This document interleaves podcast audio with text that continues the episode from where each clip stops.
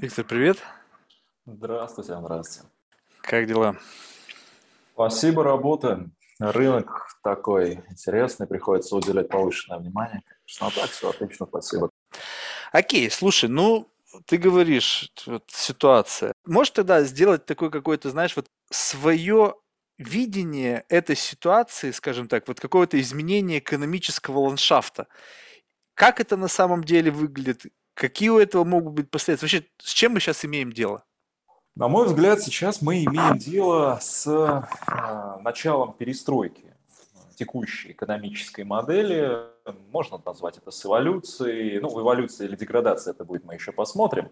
Очевидно, что те парадигмы экономические, сложившиеся, ну, скажем, там, с 40-х, с 50-х годов э, прошлого века, а, очевидно, что а, они сейчас не отвечают требованиям, в первую очередь, современного общества. А, общества, у которого есть и инвестиционного общества, ну и, в принципе, общества людей, да, у которого есть собственная собственные хотелки, собственные пожелания к тому, как должна развиваться глобальная экономика и как должны развиваться их личные деньги, которые лежат у них сейчас в кошельке. Mm-hmm. И в целом а, я полагаю, что мы сейчас видим а, определенные процессы, я могу о них чуть подробнее позднее рассказать. Э, суть того, что сейчас происходит в экономике, включает в себя следующее. У нас есть так называемая modern monetary theory, да, современная экономическая теория, денежная теория.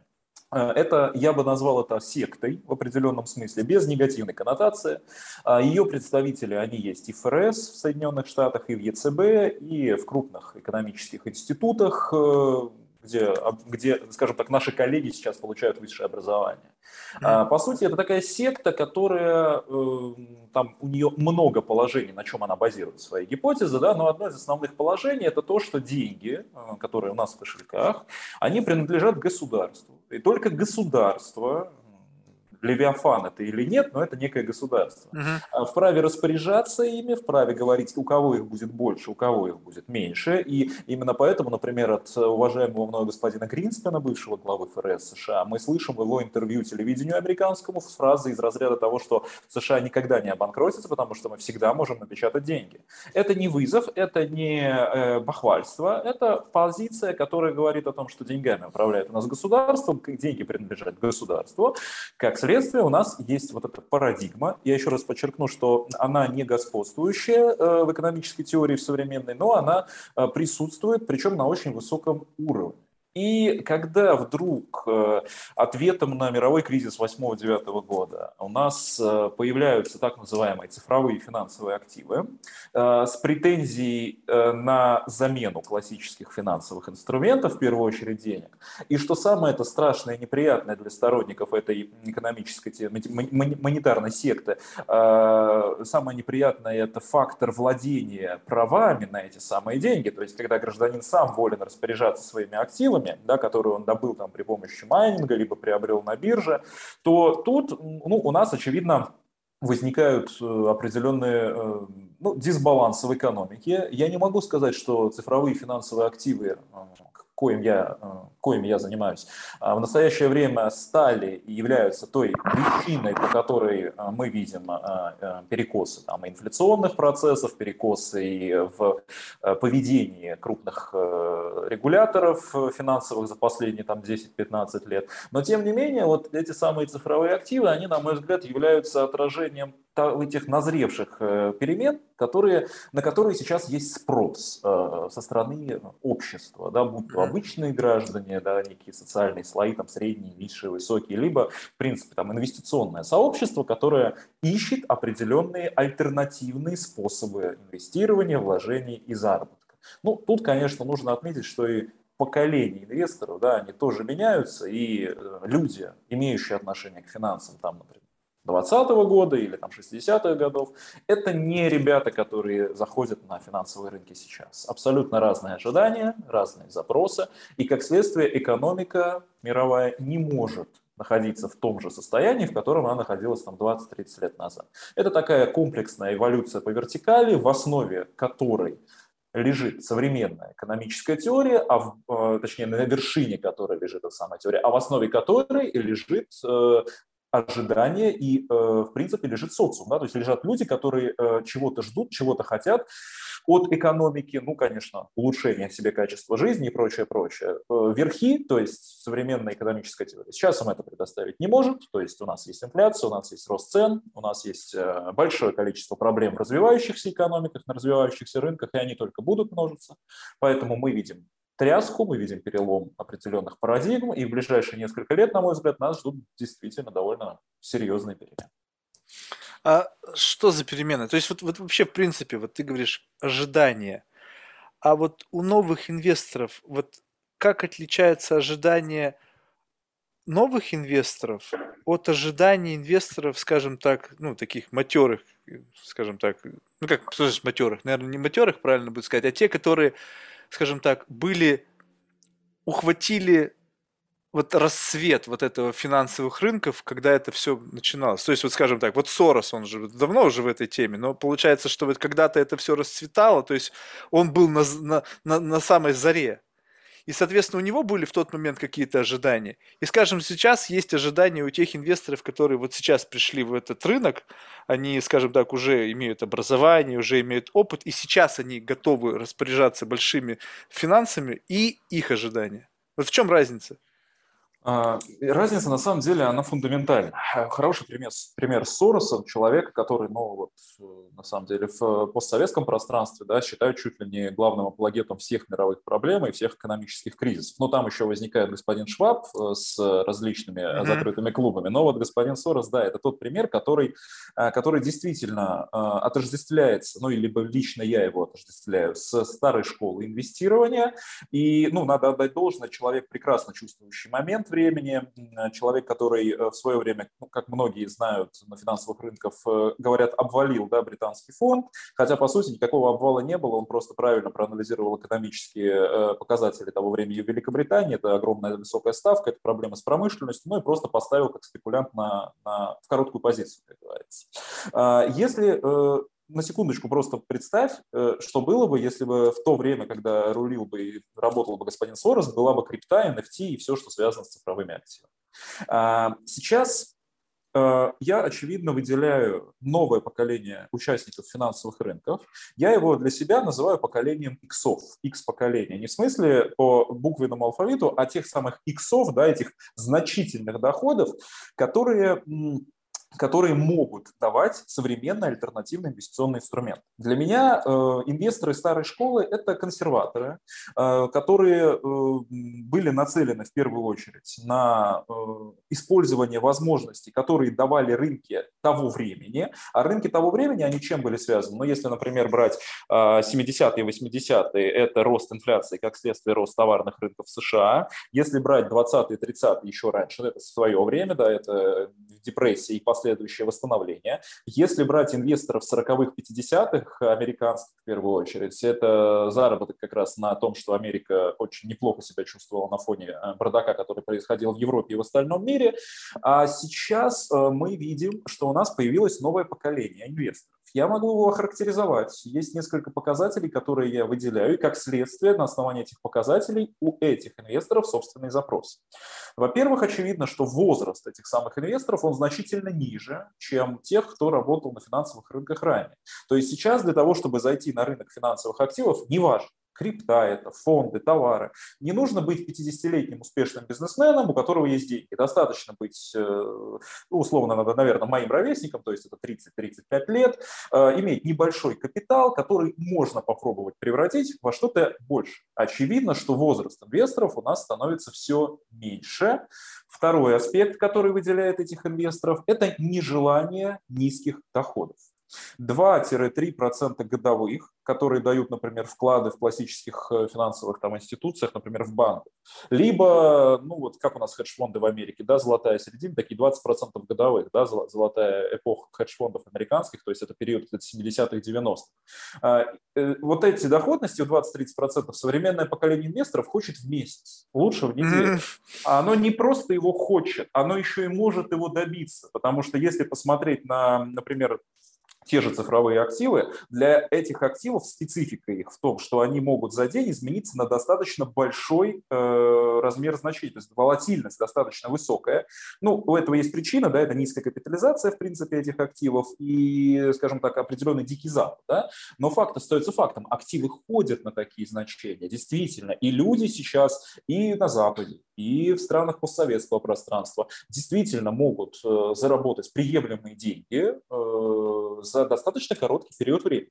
И поколение молодых агрессивных ребят, в агрессивных в хорошем смысле, конечно, э, которые видят перспективы и возможности, которые предоставляют им современный рынок, э, они не хотят э, ждать, пока, например, после обвала восстановятся акции российских компаний. Или они боятся сейчас покупать американские фондовые компании или американский фондовый рынок, потому что, ну, на мой взгляд, очевидно, что там надут определенный пузырь.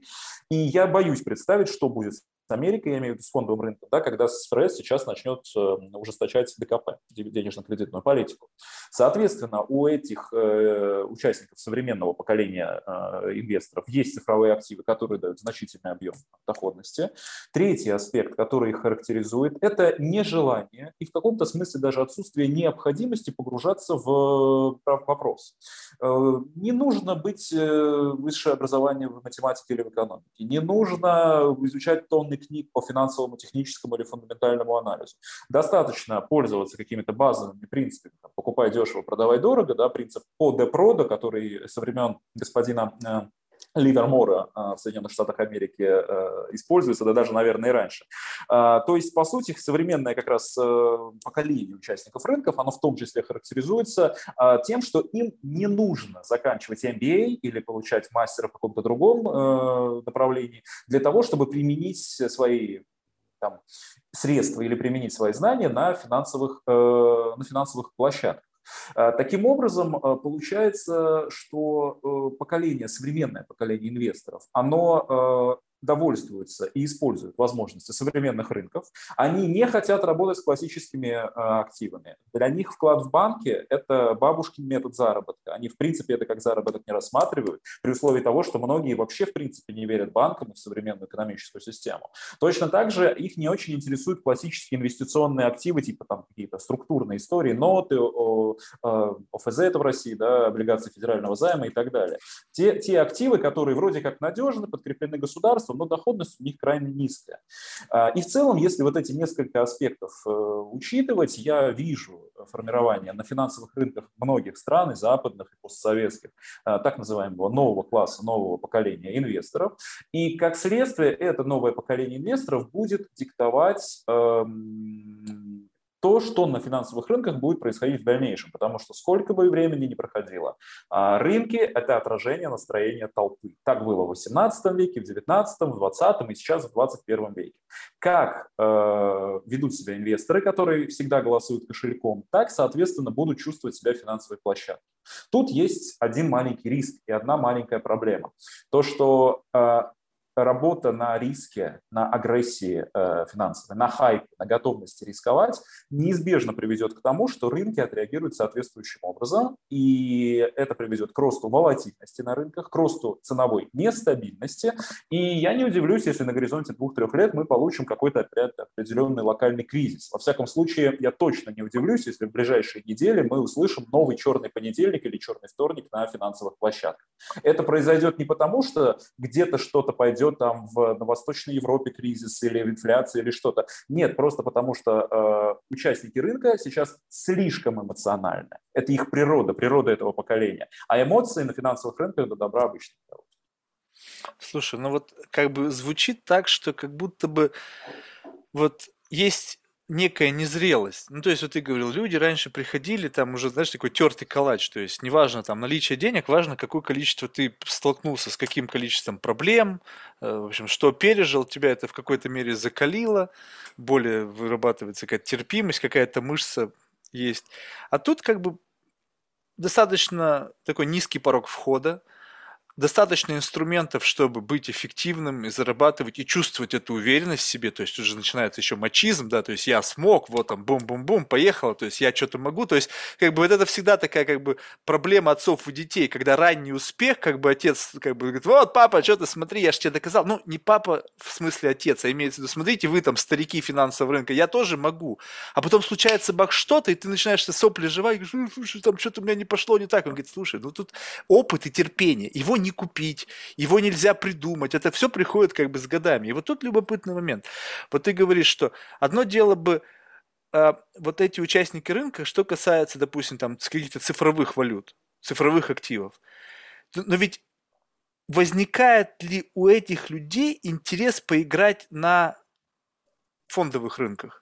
Либо в силу того, что там невозможно получать такую, такой уровень доходности, плюс действительно ты должен где-то как бы не просто заниматься какой-то спекуляцией, а действительно понимать еще какую-то логику рынка, вникать в специфику вообще каких-то экономических процессов, даже иметь какие-то представления об оценке. Хотя тоже некоторые активы, я сейчас смотрю, ведут себя таким образом, как раз-таки как бы хаотично, в зависимости вообще от настроения не от экономических показателей, а просто тупо от настроения, от веры людей в лидера компании, веры просто в технологию, в какое-то в светлое будущее и так далее.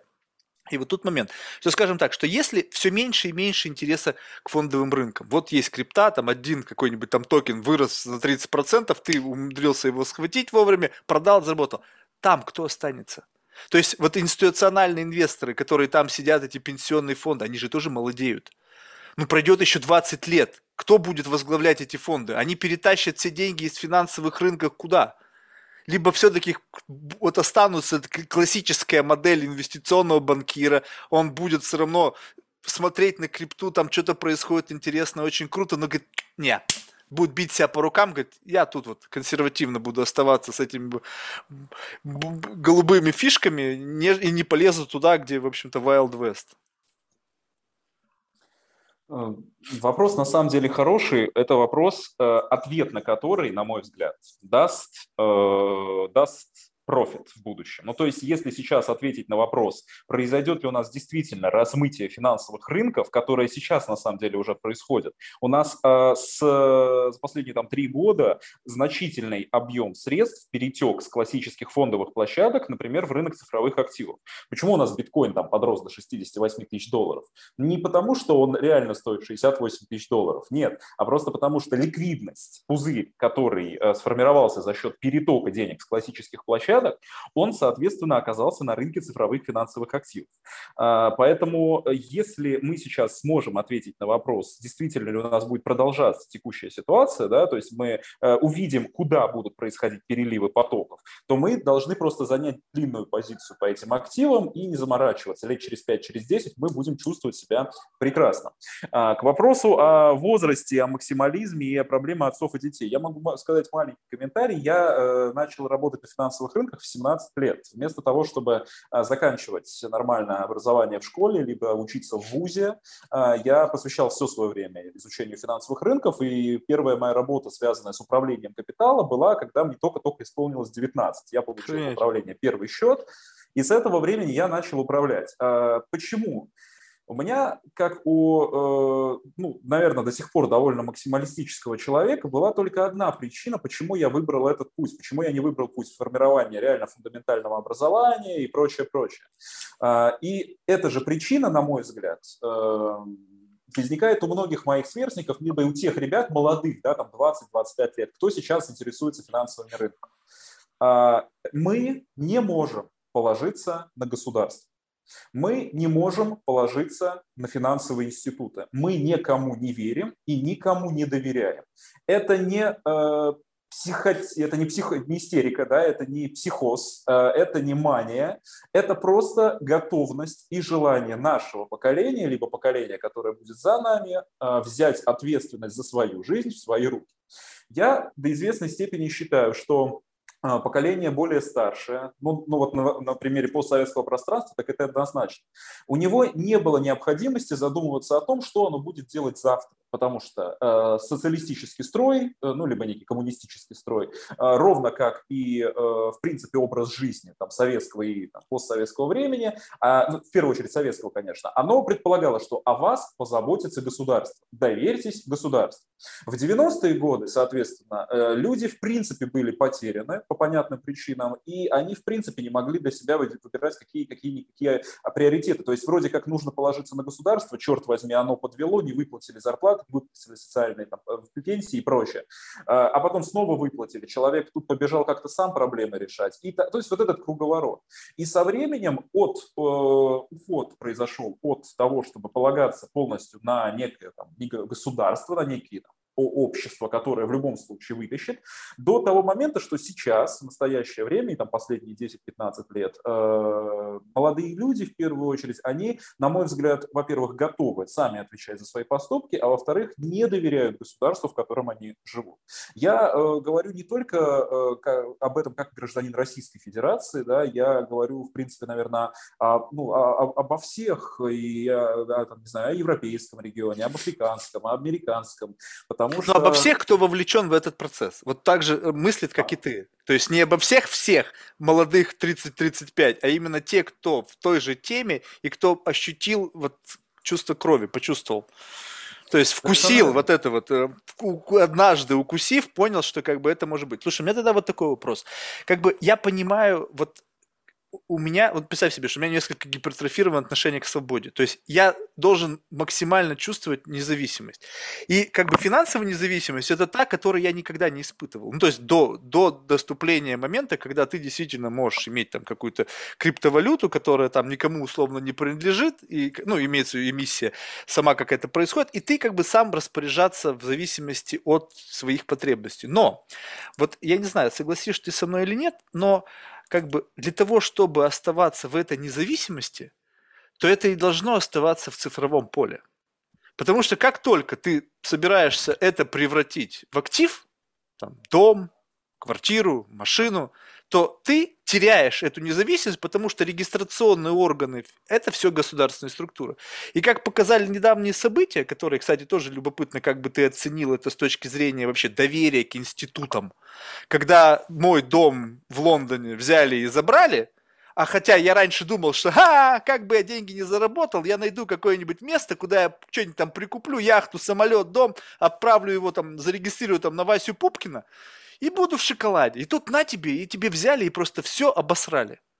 И вот получается так, что те себе, ты, условно, ты богат, ты смотришь на свой кошелек, там, биткоин, эфиры, там, блин, блин, красавчик. А что с этим делать дальше? Наслаждаться и покупать цифровые валюты, об, об, закупиться NFT-шками какими-нибудь там до, до конца жизни, и в то же время вот в той, в классической модели, где есть как бы государственный регистрат, и где действительно наступает жизнь. То есть ты можешь, условно, жить там в Бали, на Бали там в шалаше, и как бы иметь гигантский кошелек, который там чуть-чуть стравлять, чтобы просто хорошо есть и, не знаю, там чувствовать, следить за своим здоровьем, и все. То есть вот как выглядит luxury, имея цифровые валюты в качестве как бы основных? А, супер вопрос, на самом деле. А, я постараюсь ответить, э, как я это вижу, потому что мне, мнений на самом деле много. Во-первых, я считаю, что финансовая независимость – это миф, а, и это ложная иллюзия, к которой э, люди стремятся и, к сожалению, ее не достигают. Объясню. Я э, могу сейчас на основании своего опыта и знаний перебраться на Бали, э, в бунгало, э, торговать там на финансовых рынках при помощи ноутбука и, э, наверное, в каком-то смысле покрывать свои потребности. А, я этого никогда не сделаю по одной простой причине. Я несмотря на там, свои навыки и преимущества, все равно буду искать возможность построить карьеру э, и иметь определенный стабильный доход, ну, например, будучи наемным сотрудником, либо будучи руководителем какого-то бизнеса, а, при условии, что у меня будет регулярные финансовые поступления. Потому что самая большая проблема ребят и людей, в принципе, которые приходят на финансовые рынки, это попытка их стремления к той самой независимости, которая действительно в головах рисуется как жизнь под пальмой э, без каких-либо проблем.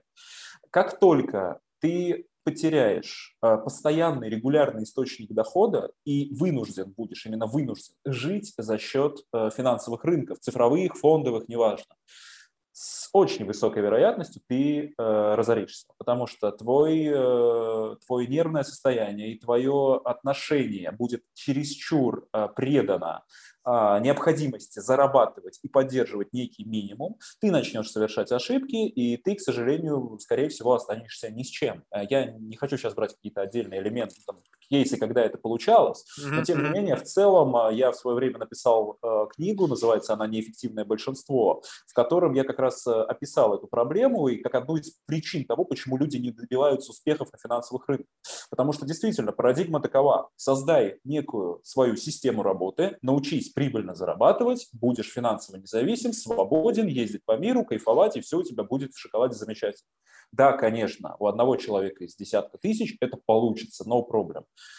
Но в целом, если мы говорим о э, большинстве участников финансовых рынков, для них, к сожалению, это становится некой целью, к которой они движутся, на которую они тратят огромные ресурсы, как физические, так финансовые, так и моральные. И, к сожалению, в большинстве своем они ее не добиваются. Поэтому, говоря о финансовой независимости, на мой взгляд, это ложный путь, по которому движутся участники рынка.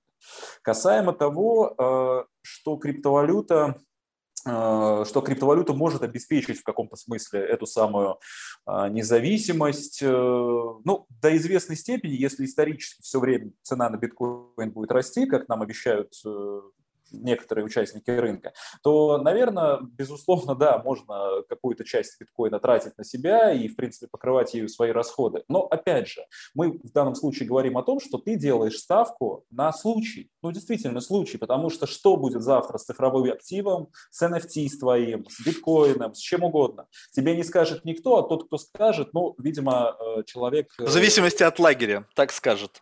В зависимости от психического состояния, потому что если кто-то скажет, что биткоин точно будет расти всю историю, но тут есть, мне кажется, определенная фантазия у человека, с ним нужно быть осторожным.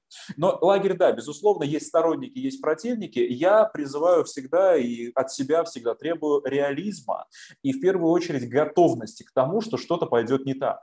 Именно поэтому я лично рад себе и собой, потому что э, во всяком случае, когда я общался со своими коллегами последний год, где-то начиная с 2021 года, я прямо говорил о необходимости э, перехода в иностранные валюты тех, у кого есть российские рубли, то есть сбережения в рублях. И я постоянно говорил о том, что текущей ситуации в России не хватает определенных военных действий. Я э, не предвидел то, что произойдет в феврале этого года и то, что происходит в настоящее время, но я был к этому готов. Именно на основании своих навыков и скиллов, именно в финансовых фондовых рынках. Да, я, моя была задача натренировать свою чуйку, потому что технический анализ, фундаментальный анализ, э, система – это прекрасно. Но если ты не чувствуешь того, что произойдет, и не предполагаешь, откуда может прилететь, я боюсь, что ни о какой стабильности, независимости речи идти не будет, даже если этот пресловутый биткоин будет всю его историю дорожать.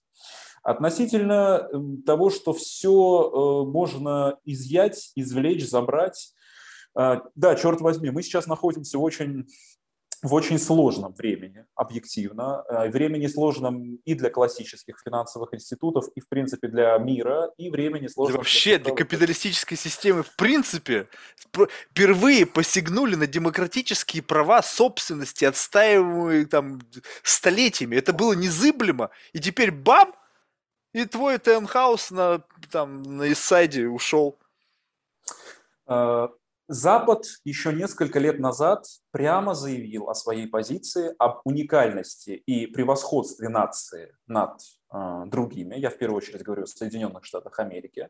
Э, Запад до сих пор продолжает. Если ты посмотришь, э, любопытство ради, в первую очередь по американским СМИ, то ты увидишь, как вырос за последние 10-15 а, лет, то есть с 8, с 9, с 10 года, как выросло число упоминаний и комментариев относительно вопросов нации, относительно вопросов, а, связанных с непосредственно с населением, да, кто откуда приехал, кто какого цвета кожи и так далее.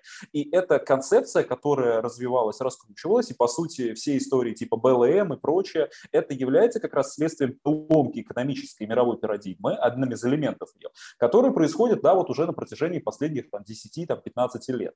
И очевидно, что э, Запад э, выступает сейчас с позиции сильного, э, до известной степени, наверное, у него есть на это право, я имею в виду с позиции того, что действительно современная экономическая модель, она построена именно в рамках западной модели. Да? То есть мы, э, например, будучи в рамках постсоветского пространства или будучи в рамках там, Дальнего Востока, Азии, э, Среднего Запада или, в принципе, там, арабских стран, мы понимаем, что без э, наших партнеров на Западе мы вряд ли сможем также хорошо существовать, как мы существовали до этого времени. Mm-hmm. И очевидно, что сейчас самая большая проблема, это скорее, на мой взгляд, это не подрыв э, институций, в первую очередь институтов права, институтов собственности. Самая большая проблема это то, что подавляющее большинство людей, как на Западе, так и, например, в России или в Азии, не хотят ничего менять. Они пытаются максимально сохранить сегодняшнюю модель, точнее модель, прошу прощения, не сегодняшнюю, а вчерашнюю, да, модель вчерашнего дня, когда все было хорошо, хорошо, когда частные суперджеты летали из Дубая в Москву, из Москвы в Нью-Йорк, когда можно было заходить в Луи Виттон, и тебя не спрашивали, какого у тебя цвета паспорт и из какой страны ты приехал. И мы прекрасно понимаем, что сохранить эту модель уже не получится. Она будет меняться, она будет изменена в будущем. И цифровые активы тоже повлияют в определенном смысле на изменение этой экономи- экономико-социальной модели. Но сейчас все, что делают э, политические лидеры крупных стран, все, что делают медиа-инфлюенсеры, инфлюенсеры, это пытаются оставить нас в прошлом, где все было хорошо.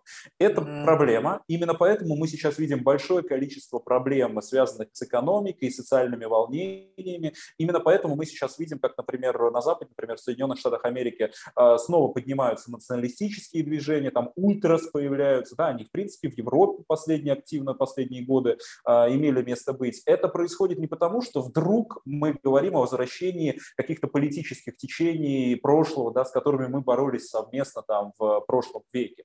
Нет, это происходит потому, что мир и его лидеры живут теми вчерашними событиями, теми вчерашними возможностями. И, к сожалению, чем больше они будут упираться, тем больше история и эволюция их поломает. То есть прямо действительно кости, железо, бетон, все это может быть сломано. И, к сожалению, сейчас то, что вижу я с точки зрения процессов, которые в экономике и в, поли... в экономико-политической жизни происходит в мире, меня беспокоят и пугают эти события. Это, да. Слушай, вот мне бы интересно было, чтобы ты прокомментировал, ну, у меня, я далеко не образованный, скажем, даже, честно сказать, невежественный человек, да, но вот, скажем так, вот есть в голове какие-то абсурдные мысли. Вот одна из них вот такая. Вот смотри, ну, то есть э, в какой-то мере для, пусть не для большой и, может быть, не столь значимой части богатых людей, э, утром в один из дней произошло осознание новой реальности. Институты доверия рухнули. Если раньше я мог доверять Лондону, не знаю, там каким-то там, не знаю, там офшорам, то сейчас не могу. Так? И, э, ну, это сегодня со мной произошло, да? Но другие участники рынка, такие же богатые люди, пока их это не коснулось. Ну вот, допустим, сидит какой-нибудь чувак из Китая и думает, блин, Слушай, вот такая херня произошла там с каким-нибудь там российским бизнесменом. Говорит, слушай, а вот не дай бог завтра с Китаем что-нибудь такая начнется херня, и Америка, которая умеет, то ты сказал, имеет право. Я думаю, что это даже не то чтобы право, у нее есть возможность так себя вести. Возможность, конечно. Да, право все-таки это немножечко этически здесь какая-то. То есть, не, не, можно так сказать, но тут есть этическая штука, которая, как бы, мне кажется, лишняя. У нее есть возможность так себя вести. И он подумает, блин, а нахера я это буду покупать? То есть, почему я должен как бы рисковать? То есть, может быть, ему и кочется, и колется, там, не знаю, на парк-авеню, там, купить себе там за 100 миллионов, там, с видом на центральный парк что-нибудь. А вдруг что? Вдруг завтра мой президент не сойдется во взглядах там с кем-нибудь, И моя квартирка замечательная превратится там, не знаю, в пристанище там для, не знаю, для кого-нибудь. Или там просто будет заморожено на неограниченный срок. И вот тут как бы начнутся тор- некие торможения. То есть рынок сверх чего-то дорогого начнет проседать, потому что люди не будут знать, чего хотеть. Может быть, сейчас вообще начнут избавляться, потому что хрен его знает. И тут что? И вот тут возникает ситуация, когда окей, у нас сейчас замечательное время, у нас есть альтернатива, криптовалютные рынки. Туда можно уйти, можно каким-то образом, там, если тебе нужно срочно деньги куда-то из Китая вывести, потому что там тоже не так все хорошо, потому что там могут тоже прикрыть, вот там Джек Ма куда-то пропадал, непонятно, вернулся шелковый. Вот, и как бы, и вот тут начнется некий бум. И те, кто, допустим, вот недалеко смотрят, они думают, вау, классно, мы сейчас будем зарабатывать, потому что пришли к нам деньги. Но с другой стороны, что произошло недавно с Дубаем? Когда вдруг он стал в серой зоне. А почему? Потому что рванул поток бабла, и там готовы его брать, потому что ребята понимают, что им нужно как-то вылазить. Они настроили какое количество недвижимости. Ты представляешь себе, как повезло опять им? То есть они строили впрок, там нахер уже никому ничего было не нужно. И как бы, знаешь, вот и вдруг раз и спрос появился. И вот они как бы раз, и в силу того, что пошли деньги, крипта, там можно все это дело там превращать в деньги, потом выводить. Так, стоп, с какой-то стати вы стали таким финансовым хевеном? Вот вам серая зона. И теперь будем проверять, откуда пришли деньги, если не пришли из Дубая, все-все-все. И вот сейчас есть вероятность такой, что серой зоной могут вдруг стать крипта. Если слишком много пойдет денег, те как бы все держатели поймут, что вот это бэкдор, вот это бэкдор для тех, кого мы хотели зажать. Мы их хотели поиметь, они нашли эту штуку, вот такую замечательную, которая позволяет там децентрализованно владеть там какими-то невероятными богатствами. Но давайте мы сделаем так, что мы обес... сделаем, закроем им вывод этих активов. Ну, в крипте ты можешь что угодно покупать, но только ты не можешь не зарегистрировать, самолет ты не купишь, квартиру ты не купишь. Ну да, езжай на Венесуэлу, ну а кто захочет жить с такими деньгами на Венесуэле? Потому что если у тебя есть ключ, а как бы кто владеет ключом, тот владеет деньгами, придут ребята к тебе домой, возьмут твою жену, подвесят ее за одну ногу, и ты очень быстро дашь им ключ. То есть, соответственно, как бы и тут получается вот такая ситуация, которая рисуется в моей голове как какой-то, знаешь, как вот в моей невежественной голове как один из сценариев. И вот мне любопытно, вот этот сценарий, вот он насколько невежественный и нереалистичный? Э, я бы разделил, на самом деле, э, на две составляющие данный сценарий. Во-первых, если говорить о э, миллиардерах или богатых людях, да, которые сталкиваются с проблемами, там, или не хотят, или не знают, что они хотят вообще, да, в плане там, недвижимости, дорогих покупок и в целом прежнего уровня жизни, назовем их так. Я не зря упомянул в самом начале о новом поколении инвесторов, которое в том числе характеризуется и тем, что современное поколение, да не только там, криптонов или участников рынков, но и э, молодых людей. А, очевидно же, что у нас сейчас с точки зрения социальных институтов размыты очень многие, э, многие из них. В первую очередь институт семьи. А, институт владения, например, редкий человек там, в Европе или в России, или, на, в принципе, на Западе, э, редкий человек сейчас э, ставит своей целью покупку недвижимости и владение недвижимостью. У меня огромное количество знакомых ребят по всему миру, кто прекрасно живет в съемных, арендованных э, квартирах и прекрасно себя чувствует, и нет им никакой необходимости в том, чтобы купить машину, квартиру. Машина у них есть каршеринг или такси, или они вообще любят самокаты. А с точки зрения, с точки зрения недвижимости, ну, они, они пожили здесь. Ребята, например, если они работают удаленно, они пожили э, в Чикаго, потом, если из Чикаго они переехали там э, во Флориду или куда-то еще, ну, если брать там Россию, то же самое. Он посмотрел на прекрасные сопки на Дальнем Востоке, да, на вулканы, ему это надоело, он переехал в другое место, продолжает работать. То есть в целом э, вот это вот современное поколение, которое сейчас есть и которое будет в дальнейшем развиваться, на мой взгляд, ценности у него совершенно другие. Ценности в первую очередь самореализация, самоформирование, самореализация в чем заключается? Вот критерий самореализации. Как ты мне показываешь, что ты самореализовался? То есть вот в новой реальности, когда вот эти ребята, не обремененные ни активами, ни семьей, самореализация, что это? А, в первую очередь, я, наверное, хотел бы маленький, маленькое э, уточнение сказать.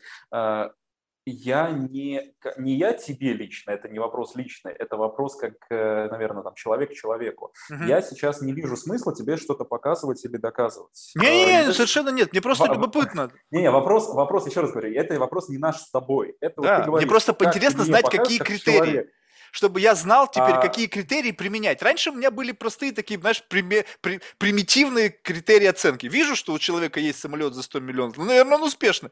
А сейчас я вижу чувака на самокате в шортах, и я думаю, блин, как, как понять, успешный он или неуспешный? То, что статьи в интернете на нем много написано, блин, я знаю, как это все устроено. И не за большие деньги я могу замусорить интернет статьями о себе.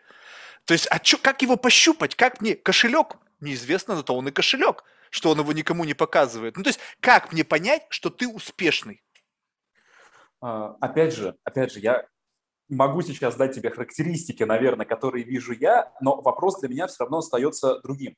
Вот мне, например, смотря на другого человека, абсолютно плевать, успешный он или неуспешный, потому что я коммуницирую с этим человеком, я нахожусь в определенном социальном контакте и сужу об этом человеке, ну, как говорил э, Иосиф Александрович Бродский, э, как бы человек, э, человек не определяет, человек, то есть человек это не язык, это не страна, ну, до известной степени это язык, конечно, да, где он родился, родился. Э, человек – это не то, там, э, хорошо он там поступил с, с тобой или нет. Человек – это сумма его поступков. И когда мы говорим о определении того, успешен для человека или нет, для меня самое важное – это то, кем человек является при коммуникации со мной или при коммуникации с моим, например, окружением, с моим социумом. Uh-huh, uh-huh, uh-huh. Если при этом у человека нет роликса на руке, если у него нет тачки там, 5 плюс миллионов рублей, или если этот человек э, ну, в категориях прежнего времени является неуспешным, то лично для меня это не является показателем необходимостью его слить, просто потому что э, есть замечательное правило, если ты хочешь э, стать миллионером шестым, общайся с пятью миллионерами, да, ты станешь миллионером. Но здесь вопрос, я полагаю, что в современное время я, во всяком случае, по своему окружению и общаясь с ребятами за рубежом в том числе, я не вижу вот этого повального, я через два года хочу купить тачку, жить, э, не знаю, там в Штатах или... Нет, вопрос самореализации, и этот вопрос, характеристик самореализации, это то, чего человек добился. Например, вот я могу про себя сказать. Uh-huh. Я в 2000, каком, боже мой, в 2012 году, когда мне было 21, э, первым в России получил Master of Financial Technical Analysis, это Международная федерация технических аналитиков, аналитиков, я написал исследование, и мне это э, присвоили диплом, да, вот этот MFTA, который говорит, что я добился определенных успехов в техническом финансовом анализе. Там спустя два года я еще написал две книги, и вот в 24 года я сижу и такой думаю, а что дальше-то? Все, привет, я все сделал, что, хотел. Я дал э, людям, с которыми работал, да, в рамках брокерских компаний, без компаний, я дал им инструменты для заработка, я дал им концепции, я показал на своем примере, как можно там делать анализ или как можно совершать определенные сделки. И в целом я на тот момент времени серьезно абсолютно подумал, что у меня потолок в профессии. Э, и, соответственно, я э, характеризую, например, себя как специалиста или как человека в первую очередь по определенным своим личностным достижениям движений. Я могу говорить только за То себя. Есть ощущение свое собственное ощущение успешности. И живет, и, и теперь люди начинают жить не в, как бы в критериях каких-то общих, а собственных. То есть я считаю себя успешным, потому что я добился того, того, того, и я лично для себя считаю, что это классно. Если ты так не считаешь, иди в жопу. То есть вот, вот так вот получается. Я полагаю, что да. Общественное мнение, оно рушится со скоростью обрушения социальных институтов, которые у нас, э, ну, действительно находятся сейчас под прессом. Э, если вдруг э, кто-то лучше меня работает на финансовых рынках, господи, да их десятки тысяч. Я сейчас могу назвать пять людей, которые с точки зрения профессионалов в анализе меня на голову опережают. То есть мне есть куда стремиться. Вопрос, хочу ли я достичь их уровня, да, может быть, у меня есть какие-то собственные другие приоритеты. Mm. Это вопрос, который каждый человек должен ответить сам для себя. И с этой позиции я не могу тебе дать топ-5 характеристик, которым должен соответствовать человек. Это все крайне индивидуально. И подводить всех под одну гребенку, как это, например, было в рамках американской мечты 60-х, когда у тебя должна быть дом, у тебя должна быть квартира, хорошая работа, ну и желательно, чтобы дом еще был выплачен да, по ипотеке. Вот это определенная норма, да, она должна быть. Во всяком случае, э, я полагаю, что она, наверное, до сих пор осталась, но, черт возьми, э, я ну, я сам не хочу себе этого, я не хочу себе этих норм, этих правил и этих рамок. Я лучше э, да, рискну, начав все с самого начала, с нуля в какой-то другой отрасли, если, конечно, меня в один момент э, снесет башня, э, просто потому что я почувствую потребность там самореализоваться. А где самореализация, это вот мое стопроцентное убеждение. Там деньги, там успех. Слушай, ну вот это очень круто, но видишь, вот э, скажем так, что, допустим, вот, ну, как бы сейчас безотносительно к тебе и мне, да, вот скажем так, что вот есть вот какое-то вот органика. Вот то, что ты описал, вот согласись, у этого может быть действительно вот такой органический сценарий. Вот, допустим, ну вот не то чтобы я так буду за себя честно говорить, но скажем так, что я знаю, что по отношению с многими, ну я, вот если использовать критерии оценки, я далеко не успешный. Ну, то есть там, у меня нету там своего самолета, там еще чего-то. Вот. Но в целом, как бы, я понимаю, что тот, как бы, вот mindset, как бы, тот вот, как бы, количество затрат на поддержание того образа жизни, который я в данный момент как бы считаю для меня комфортным, и вот КПД, связанное с затратами временными, моральными и так далее, создает для меня некую такое, знаешь, такое просто комфортное существование. Я никуда не бегу, ну, то есть мне условно комфортно. Можно ли назвать это какой-то некой долей успеха? Ну, я могу это объяснить, потому что у меня не болит голова. Я просыпаюсь утром, у меня нет горячки, у меня нет паники. Я даже знаю, что если что-то происходит в мире, что как бы я, ну окей, я спокоен, потому что я знаю, что ну, в конечном итоге как бы со мной ну ничего страшного не произойдет. И это в такой некой мере, но у меня это не перестекает в э, некое, как бы это не подкармливает мое эго. Скажем так, что я сейчас наблюдаю категорию людей, которые вот точно так же, опираясь на свои собственные ощущения от самоуспешности, ну то есть представь себе, что я, я сам решил, что я успешен, и начинает это впаривать всем остальным, как бы возвышаясь над ними. То есть, как бы ты вдруг провозгласил себя супер успешным человеком, отрекся от всех как бы постулатных таких, ну пусть old fashion э, каких-то критериев успешности, возвел свои, я успешен, потому что я офигительно катаю козявки. Ну, абсурдный пример, но представь себе, что вот так. И начинаешь на всех с высоты своего авторитета, начинаешь учить, создавать какие-то курсы, заниматься каким-то порожняком, вещание там, что ты вот супер успешный, все остальное, а пощупать тебя вообще никак нельзя, потому что твой успех – это плод твоего воображения. То есть вот как бы одно дело, представляешь, там Нобелевский лауреат, да, то есть даже там тоже может быть сомнительная тема, но там есть институт, который тебя провозглашает Нобелевским лауреатом. Есть, ты получил диплом, понимаешь? Диплом. Этот документ не ты сам написал. У тебя есть подтверждение, что такое-то комьюнити, у которого есть критерии оценки тебя как профессионала, оценив тебя, дали тебе документ. Не ты сам его написал. Ты написал книгу. Эта книга, наверное, продавалась. Количество продаж можно сравнить с продажами там бестселлеров и сравнить вес. Так, это продалось у меня три книги или там тысячи книг. Ну, в общем, неважно. У всего есть какие-то элементы. Когда их нету, и когда я сам решил для себя, что я суперпрофессионал, успешный там такой, и вот тут, тут как бы у меня, и вот тут нету критериев пощупать. Не то чтобы понятно, что это как бы звучит, наверное, глупо, но когда появляются такие люди, которые начинают вот как бы свое э, просто вот мироощущение – причем я не, в каких-то... Э, одно дело, когда это органически и честно.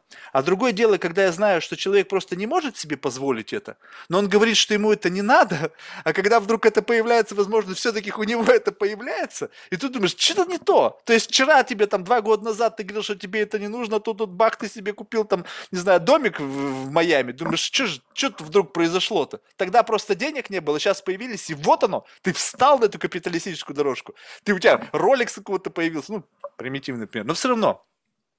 Вот это вот тебе не кажется, что вот, вот как бы я понимаю, о чем идет речь, что независимость абсолютно. Тебе не важно, что о тебе думать. Я не хочу быть вашим продуктом.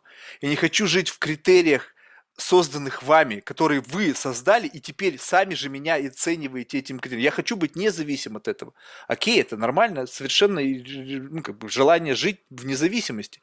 Но когда ты начинаешь это использовать для как бы продажи какого-то булщита, что-то тут как-то у меня не складывается. И поэтому мне бы критерии оценки помогли, потому что я смотрю на человека, он себя продает, ведь он за что-то хочет получить деньги, а проверить я его не могу. Я твои опасения и твои переживания, твою боль, как говорят в продажах, да, я ее понимаю. Но мне кажется все-таки, что речь все-таки с твоей стороны идет о каких-то эм, о каких-то таких э, ярких отдельных примерах, которые, э, ну, то есть я говорю о крайностях в первую очередь. Потому что, ну вот смотри, э, во-первых, если говорить о том, что какой-то человек вдруг начинает на всех смотреть свысока, устраивать какие-то свои собственные там позиционирования, да, говорить, как надо жить, как жить не надо и так далее. Так у меня вопрос, а так исторические нормы, правила, законы и э, некие границы, они появлялись именно так. То есть кто-то взял на себя право сказать, что будет так, а не по-другому. Кто-то взял, э, вот как раз в эзотерике, да, есть в эзотерических учениях, есть такая фишка, да, что для того, чтобы вы э, добились своей цели, добились своего успеха, например, э, господин Зелла писал в своих книгах «Трансерфинг реальности», очень популярных в России, еще там 2000-х, он писал с точки зрения эзотерики правильную вещь, что если вы хотите достичь своей цели, вы должны взять себе право и ею обладать. Вы должны поставить свою такую руку, да, кулаком ударить. И сказать, Манифестировать. Я имею... Да, совершенно верно. Я имею на это право. И когда какой-то человек вдруг начинает заявлять, что делайте так, как я говорю, а не иначе, э, если это никому не приносит вреда, если это, э, знаешь, как говорится, вот э, в России термин есть инфо-цыганство, да, когда какая-то персона начинает раскручивать там свой канал или Инстаграм, или Телеграм, начинает там курсы саморазвития за 100 тысяч рублей или там за 3 тысячи долларов. Я сейчас вас научу за 10 курсов, как там получить желаемое. Вот если мы говорим о таких э, фишках, да, таких кейсах, окей, это кошмар, но это трэш, но от этого мы никуда не денемся. Общество слишком хочет цирка, театра, развлечений, чтобы таких людей отсутствовали. Но если, вот, например, я в свое время, когда я написал книгу, ты вот правильно сказал по поводу книг, там, да, что они продаются, что ты хочешь денег.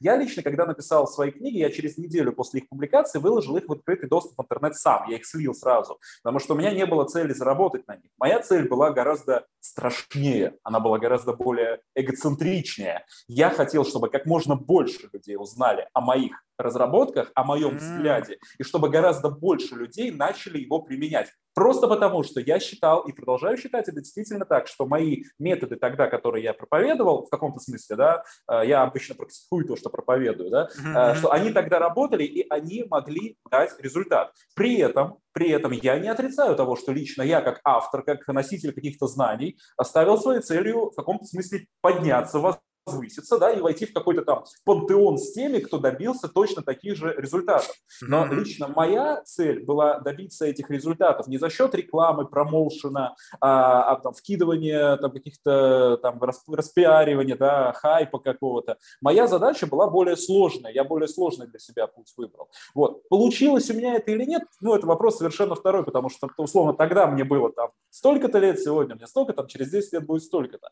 И в целом, э, даже к вопросу вопросу вот о Нобелевских да, премиях и о том, что есть э, там институции, которые назначают тебя молодцом, говорят, что ты молодец. Угу. Слушай, но мое мнение, после 94 года Нобелевскую премию по литературе нужно перестать, э, перестать давать, потому что то, кому сейчас дают Нобелевскую премию по литературе, я, я отрицаю это. Будь я в Нобелевском комитете, я бы сказал, ребята, это трэш.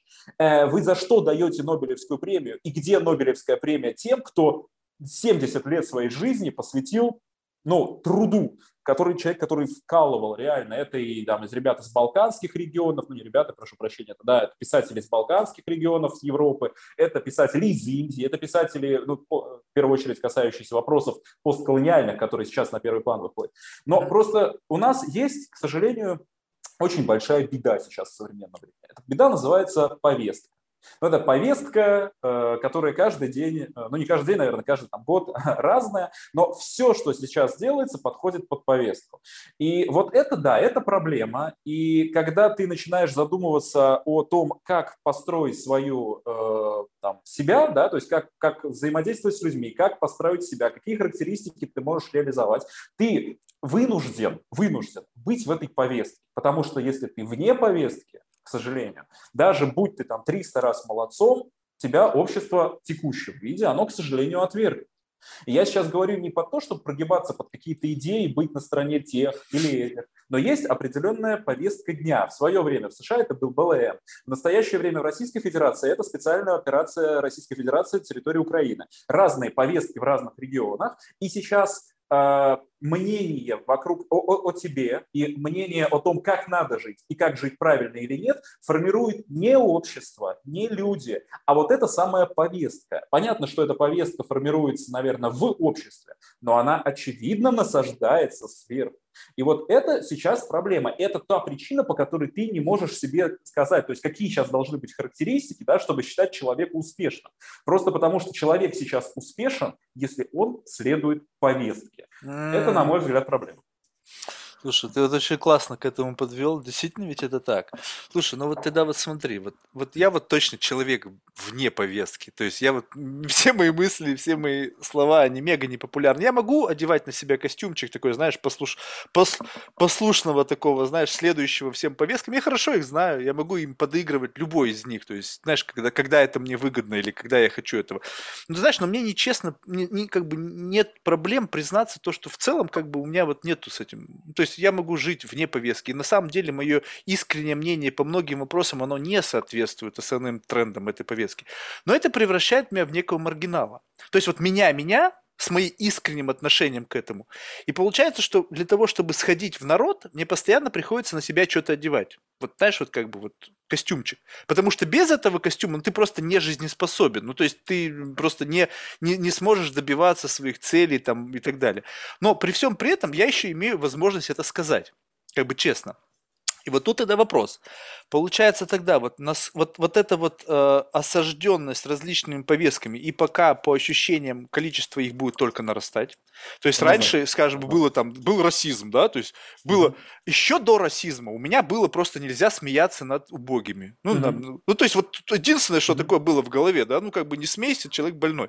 Потом появился расизм, потом появились там какие-то гендерные истории, потом появились там какие-то уже какие-то национали... ну, националистические, наверное, были еще раньше, ну, в целом. И вот как-то все это, и я такое ощущение, что ты обрастаешь вот этими, как бы вокруг тебя формируется, и ты должен как-то между ними вот находить какое-то вот состояние. Либо сделать просто бау сразу всем, знаешь, как бы all in. Крыжики все поставил, совсем согласен. Accept all, чик, и ты на себя должен принять сразу же правила поведения. Но самое, что, знаешь, любопытное, что мы до такого доходим, что ты не можешь угождать всем, потому что угождение одному противоречит другому. И вот ты заложник вот этого всего. И как бы единственный способ как бы выжить в этой ситуации – просто самоустраниться. И вот такое ощущение, что новые как раз-таки новая плеяда ну, молодых инвесторов, они за счет вот этой финансовой независимости пытаются самоустраниться. То есть как бы вот максимально отдалить от себя вот эти как бы триггеры, которые мешают там этому, тому, другому, третьему. И вот такое вот самоотстранение, вот на твой взгляд, вот к чему это может привести? То есть вот представь себе там несколько витков поколений, когда люди пытаются отстраниться независимо, независимо, как бы вот какому обществу это надо может привести? Общество, которое строится сейчас, которое формируется сейчас, а, оно мне абсолютно понятно. А, я здесь разделяю, а, разделяю мнение, ну, скажем так, не самых популярных политологов, которые сейчас есть в том числе и в Российской Федерации, да, ну, например, господин Фурсов, да, которого я довольно регулярно слушаю, и в целом Тут вопрос не в, не в том, что кто говорит, просто многие э, из, э, из э, действительно мыслителей современного времени, да, они действительно правильно говорят, что у нас сейчас, если касаться именно общества, которое будет строиться через несколько поколений, это общество, которое будет следующим образом распределено. Это 90% нищих, голодающих, необразованных людей, и 10% элиты, а, обеспеченных благами, живущих гораздо дольше, чем все остальные, которым будет доступна медицина, которым будет доступна а, блага цивилизации, которых уровень жизни а, будет обеспечиваться за счет 90%. Это можно, наверное, поспорить с этим, но... А что, сейчас не так? э, мы можем сейчас признать э, сегодняшнюю картину мира именно таковой, но если бы не те самые криптовалютчики ребята, которые... которые так они просто станут вот эти 10% этой элиты. Они просто а, произойдет, я... те состарятся, уйдут на пенсию и умрут. И а, останутся я... вот эти вот 10% только просто... Ты понимаешь, вот самое, что удивительное. Я, я как бы понимаю, к чему ты клонишь, но вот согласись, вот а, у тебя либо есть что-то, что обеспечивает твою жизнь, либо нету. Появилось два человека. Представь себе, сейчас мы все доводим до абсурда. Появились люди, которые способны на что-то влиять, те вот ребята, которые, в принципе, способны влиять за счет их финансовых активов, за их вовлеченности, за счет того, что они набирают вес в своем комьюнити. И те, кто не способен влиять ни на что, кроме как ну, вот, на какую-то там бытовую, там, не знаю, купить бутылку водки или не купить. И если сейчас есть как бы старички, грубо говоря, есть вот те финансовые классические институты, есть политики, которым там уже 50, там 60, 70 лет, и которые очень крепко держат все за, там, за яйца, не знаю, там, за кадык, не знаю, за что там надо держать, чтобы контролировать, то их скоро не будет. Приходить туда на место их и думать, нафига, вот у меня есть все то же самое, только проще. Не нужно никаких там корпоративных войн, каких-то сложных участий, сложных конфликтов, коррупционных сделок, какого-то бессонницы. Нафига все это нужно? У меня вот все, что мне нужно, есть. Мне не нужен вас дворец, мне не нужно сидеть там в Белом доме. Но когда произойдет оттуда отток, произойдет что? Что вот это комьюнити, в силу того, что то станет постепенно слабеть, это станет сильнеть. И бам, перевертыш случился. То есть те ушли там в никуда, там вканули в лету, и появился новый кластер людей, которые наделены, а, не обременены ничем, их вообще ни за что не взять. А у них есть возможность менять мир, менять интересы людей, взгляды, и они станут наверху. И вот мне интересно, вот когда, скажем так, вот представь себе, что сейчас идет уход от коррумпированности, но когда вот представь себе, что вот этот пласт людей будет коррумпирован властью. Но сейчас нету такого, согласись, но не чувствуется, что Виталик Бутерин коррумпирован властью. Ну, что-то как-то сложится. Вот представь себе, Виталик, что такие... Виталик Бутерин нет, а другие, да. Ну, не, ну, вот, но представь себе, что вот армия Виталиков Бутериных становится коррумпированным, они вдруг понимают, вдруг он утром встает и говорит, блин, теперь я что схожу, то хомячки мои и будут делать. Других нету, никто не скажет мне фас, ой, фу, нету, они вымерли все. Я теперь самый, самый альфа в этой стае хомячков. Нету больше там ястребов, нету больше тигров, они все сдохли. И теперь кто там остались? Какие-то там, не знаю, кто там, кто там, кто, хомячки кого едят? Ну, в общем, какие-то там еще более мелкие зверьки, которые вообще ни хрена не, ничего не могут сделать. И тут произойдет опять рост, только по-другому. Основа будет другая. Но знаешь, что страшно? Вот э, когда смотришь на рассуждения людей, как бы вот, ну, как это правильно сказать, чтобы никого не обидеть. Вот, э, вот, скажем так, вот, когда ты чувствуешь, ну, то есть вот разрушение института семьи, это один из методов. Я являюсь явным, как бы вот апологетом этого, у меня нету семьи. И мне легко. Ну, то есть я понимаю, с какое количество ресурсов это бы сжирало. Что-то бы давало, да, возможно, там папа, мама, там радостные какие-то моменты. Но я посмотрю, на, просто у меня есть куда посмотреть, и я вижу, сколько это потребляет ресурсов. Меня, ну, очень сложно вот используя этот вектор давления, как-то ну, попытаться на меня воздействовать через семью, через что-то. Независимость. Финансово, если я, допустим, перестану работать, то, в принципе, я как-нибудь выживу. То есть у меня уже есть дом, у меня есть машина. В общем-то, ну, как бы я там могу лет 20, наверное, просто бы пребывать как говно в проруби. Там, что будет дальше, хрен его знает. Может, вообще не доживем до этого времени. Вообще, как бы, знаешь, вот без царя в голове, то есть я особо никуда не лезу, соответственно, я не могу, вот у меня нету вот этого, знаешь, активизма, который мог бы привести меня за решетку. Я не получу камня, потому что мне похер, что там происходит. Я не выйду на улицу с плакатом, даже если как бы я считаю, что там что-то не перенакосячили, мне как бы пофиг, честно сказать. Пока меня это не трогает, ребята, ну извините меня, я вот человек говно, но вот вы, вы меня вот в вашу историю не втянете, ни при каких раскладах. Соответственно, вот как бы я, знаешь, вот такой как бы независимая какая-то единица, которая, в принципе, не, ну, не особо такой хороший человек. Вот так вот, если честно, согласись. И вот такое количество вот таких, как я, множится. Множится, множится, множится, множится.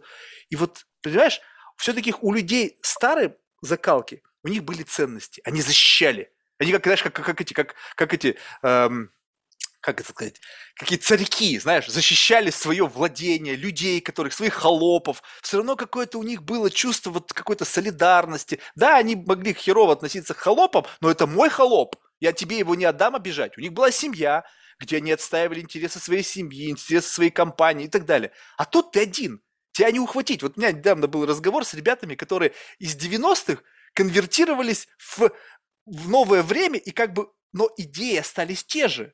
Только очень теперь классно с оксфордским образованием продаются как там family офисы, legacy сервисы и все так далее.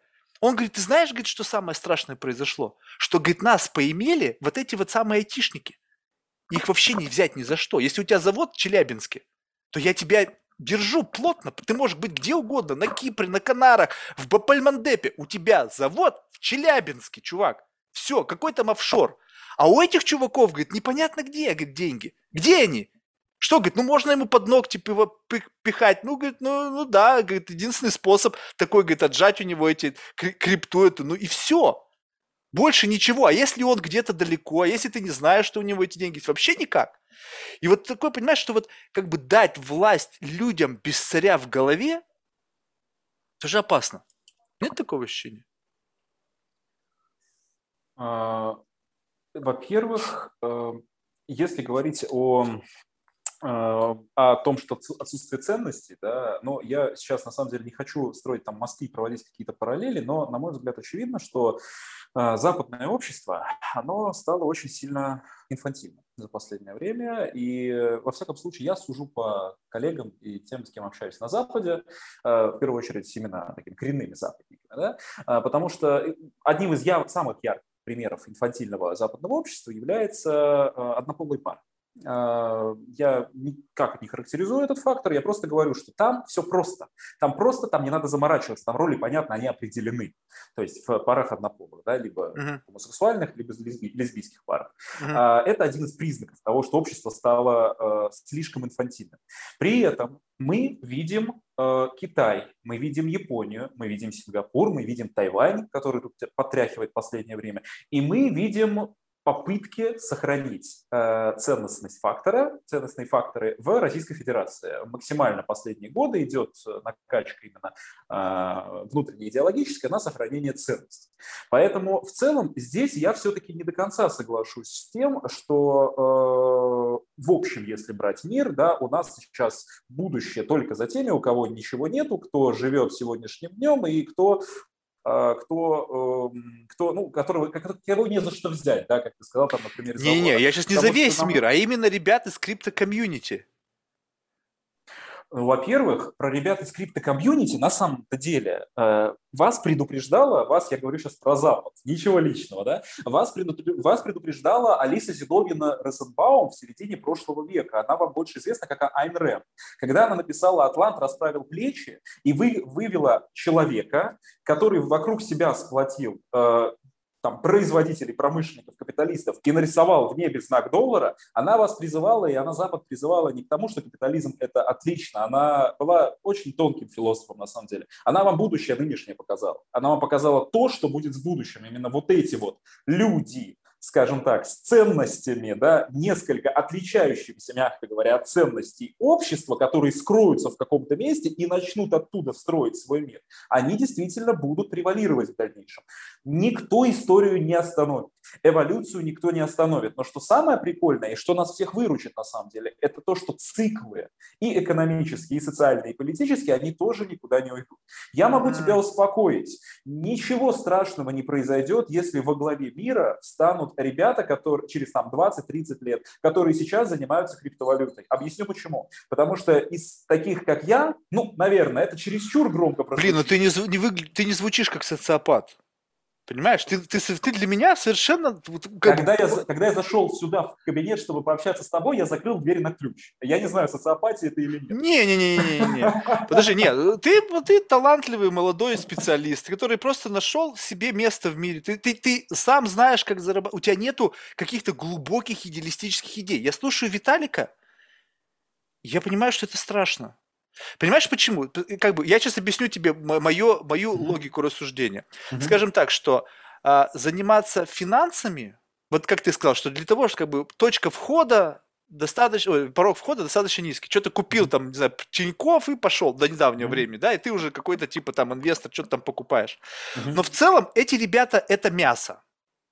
Это mm-hmm. то, конечно, за счет конечно, чего зарабатывает конечно. Виталик Бутерин. А это, это IT, специалисты, это математики, это толковые, реальные люди, которые очень сильно интроверты, которые зачастую испытывают коммуникативные проблемы, которые в целом мизантропы, и которым комфортно находиться с себе, со своим компьютером, со своими алгоритмами, со своим ощущением того, что как бы весь мир это вот то, что как бы вот этот самый пузырек, в котором я нахожусь, и я чувствую в нем офигительно себя. И как бы, когда речь идет о том, что как бы вот, ну то есть вот, вот такого плана начнется как бы э, вот вектор, ты заметь, как изменилось э, облик IT-представителя. Э, я просто это уже не раз говорил, но я просто вот еще застал момент, когда это чуваки в каких-то там серых кофтах мрачным видом сидели в пыльных комнатах, набитых железом. Ты туда заходишь, и ты понимаешь, что ты попал вообще не в свое русло. Тебя могут послать, даже если ты директор, потому что что-то там он бурчит на своем языке. А вдруг раз и произошел на фоне роста глобального интернета, диджитализации, они стали новыми вот этими как бы, э, как бы Волкс Уолл-стрит. Ну, то есть а-ля Playboy, многие трансформировались, побороли в себе интроверты все остальное. Сейчас новая волна. IT-ребята, которые создавали Инстаграм, не знаю, там, э, не знаю, там, Facebook, это не ребята, которые занимаются криптой. Все-таки криптография и такая суровая математика – это не одно и то же. Это не, это не социальные медиа, это не Инстаграм и не Твиттер, хотя там тоже много всего этого алгометрии уже сейчас. Но все равно какая-то ментальная конструкция другая. Смотришь на Дорси, ну что-то он там пытается отстаивать, какие-то ценности великие, какие-то... Чувствуешь, что душа болит за что-то, за светлое, за доброе. Пусть может быть немножко странное, да, каким-то способом но ты смотришь на другого человека, и он говорит, никаких нету ценностей, я сам себе босс, я сам себе построил монетарную систему, она моя, я что хочу, то и делаю, меня никто не контролирует, теперь государство мне ничего не может сказать, я сам себе хозяин. Понимаешь, такая мантра. Трын, трын, трын, трын. И теперь их стало больше. Их пока сколько? Ну, там условно 100 тысяч, да? Произойдет какое-то количество времени, их будут там уже миллионы.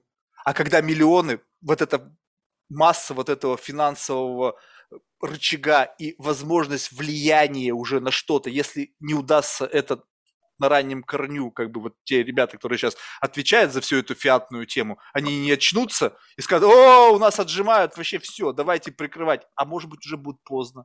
Уже, может быть, уже обратно, как бы, знаешь, фарш не провернуть назад. И вот, вот, и вот тут они вырвались, вырвались вперед.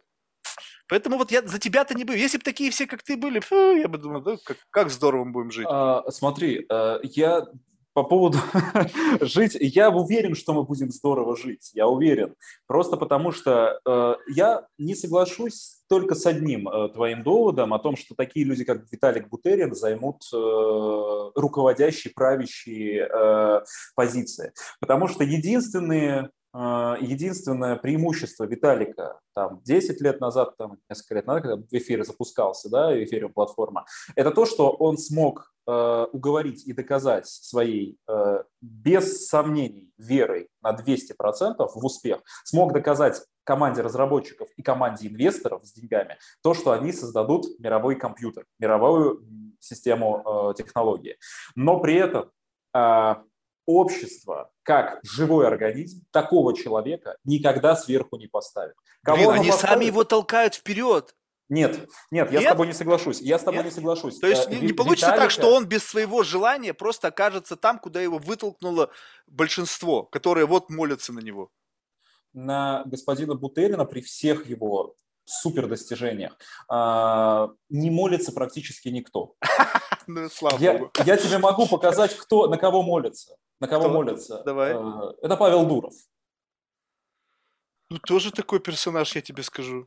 Да, это персонаж на стыке. Он на стыке денег, славы, эго и криптовалюты, хотя у него тон не пошел, по понятным Тоже он такой немножечко социопат. Вот я его не знаю, и как бы не, ну так на него посмотришь, как будто бы там тоже какой-то, знаешь, что-то есть. Господин Дуров сыграет свою роль в этом мире. Он обязательно проявит себя не завтра, не через год, но он обязательно проявит себя. И вот за таким человеком люди пойдут.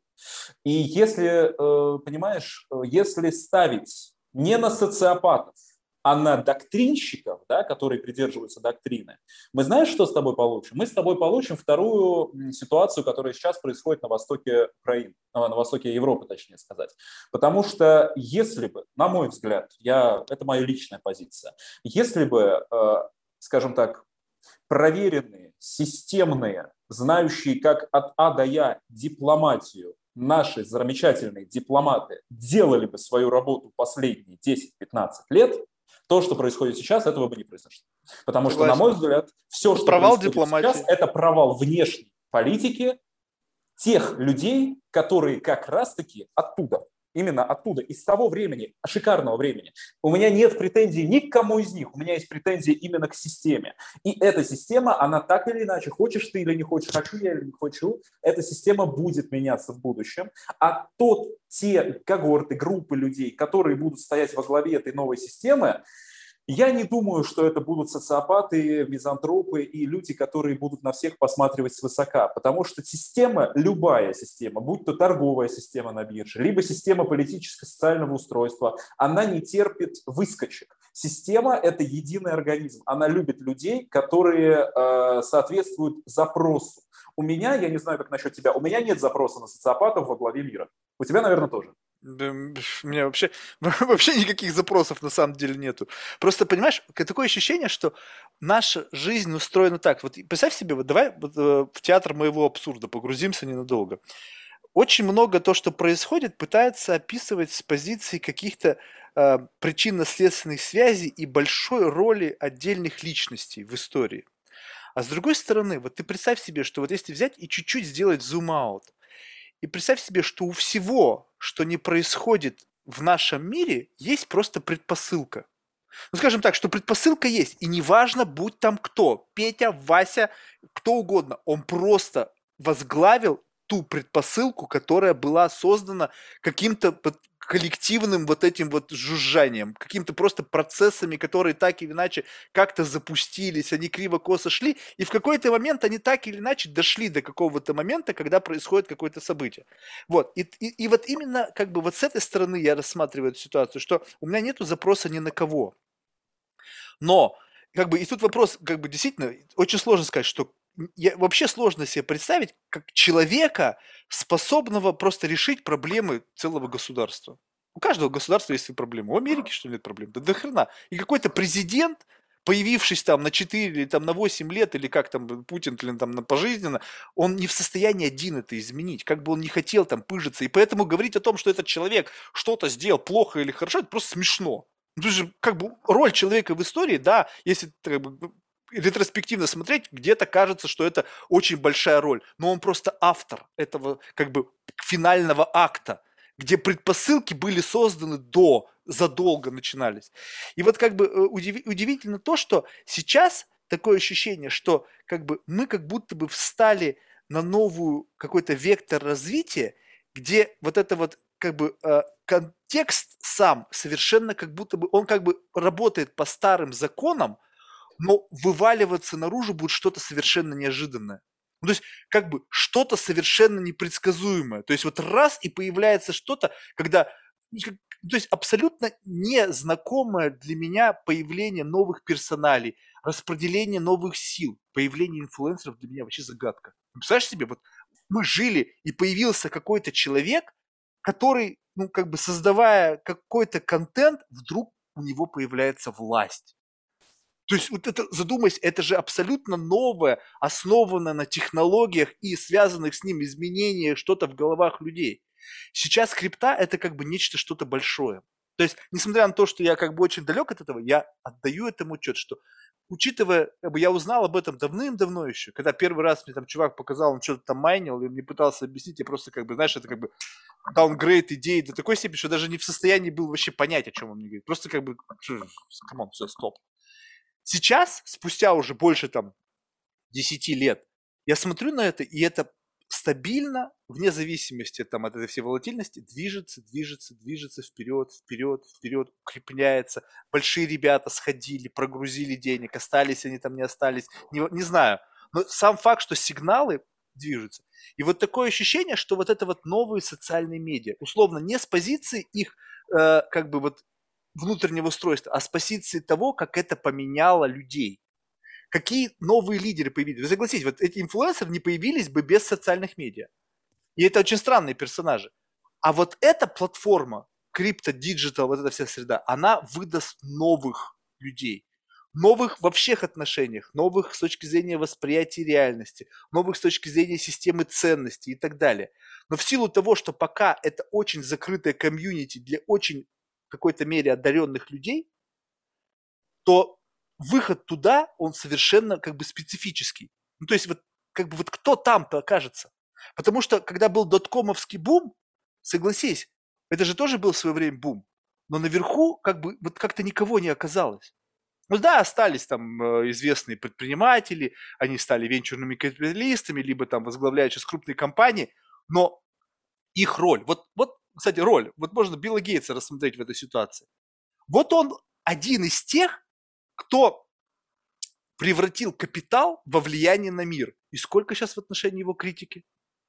Какие-то заговоры даже он участвует. Хотя бедный чувак, блин, достали его, втянули бы во всякие истории. Вот, вот кто вот станет вот таким вот Биллом Гейтсом из криптокомьюнити в будущем? И как он повлияет на мир? Я полагаю, что в рамках крипто community одного лидера не будет mm-hmm. конкретного персонажа. Я... Ну и Билл Гейтс уже уж не лидер.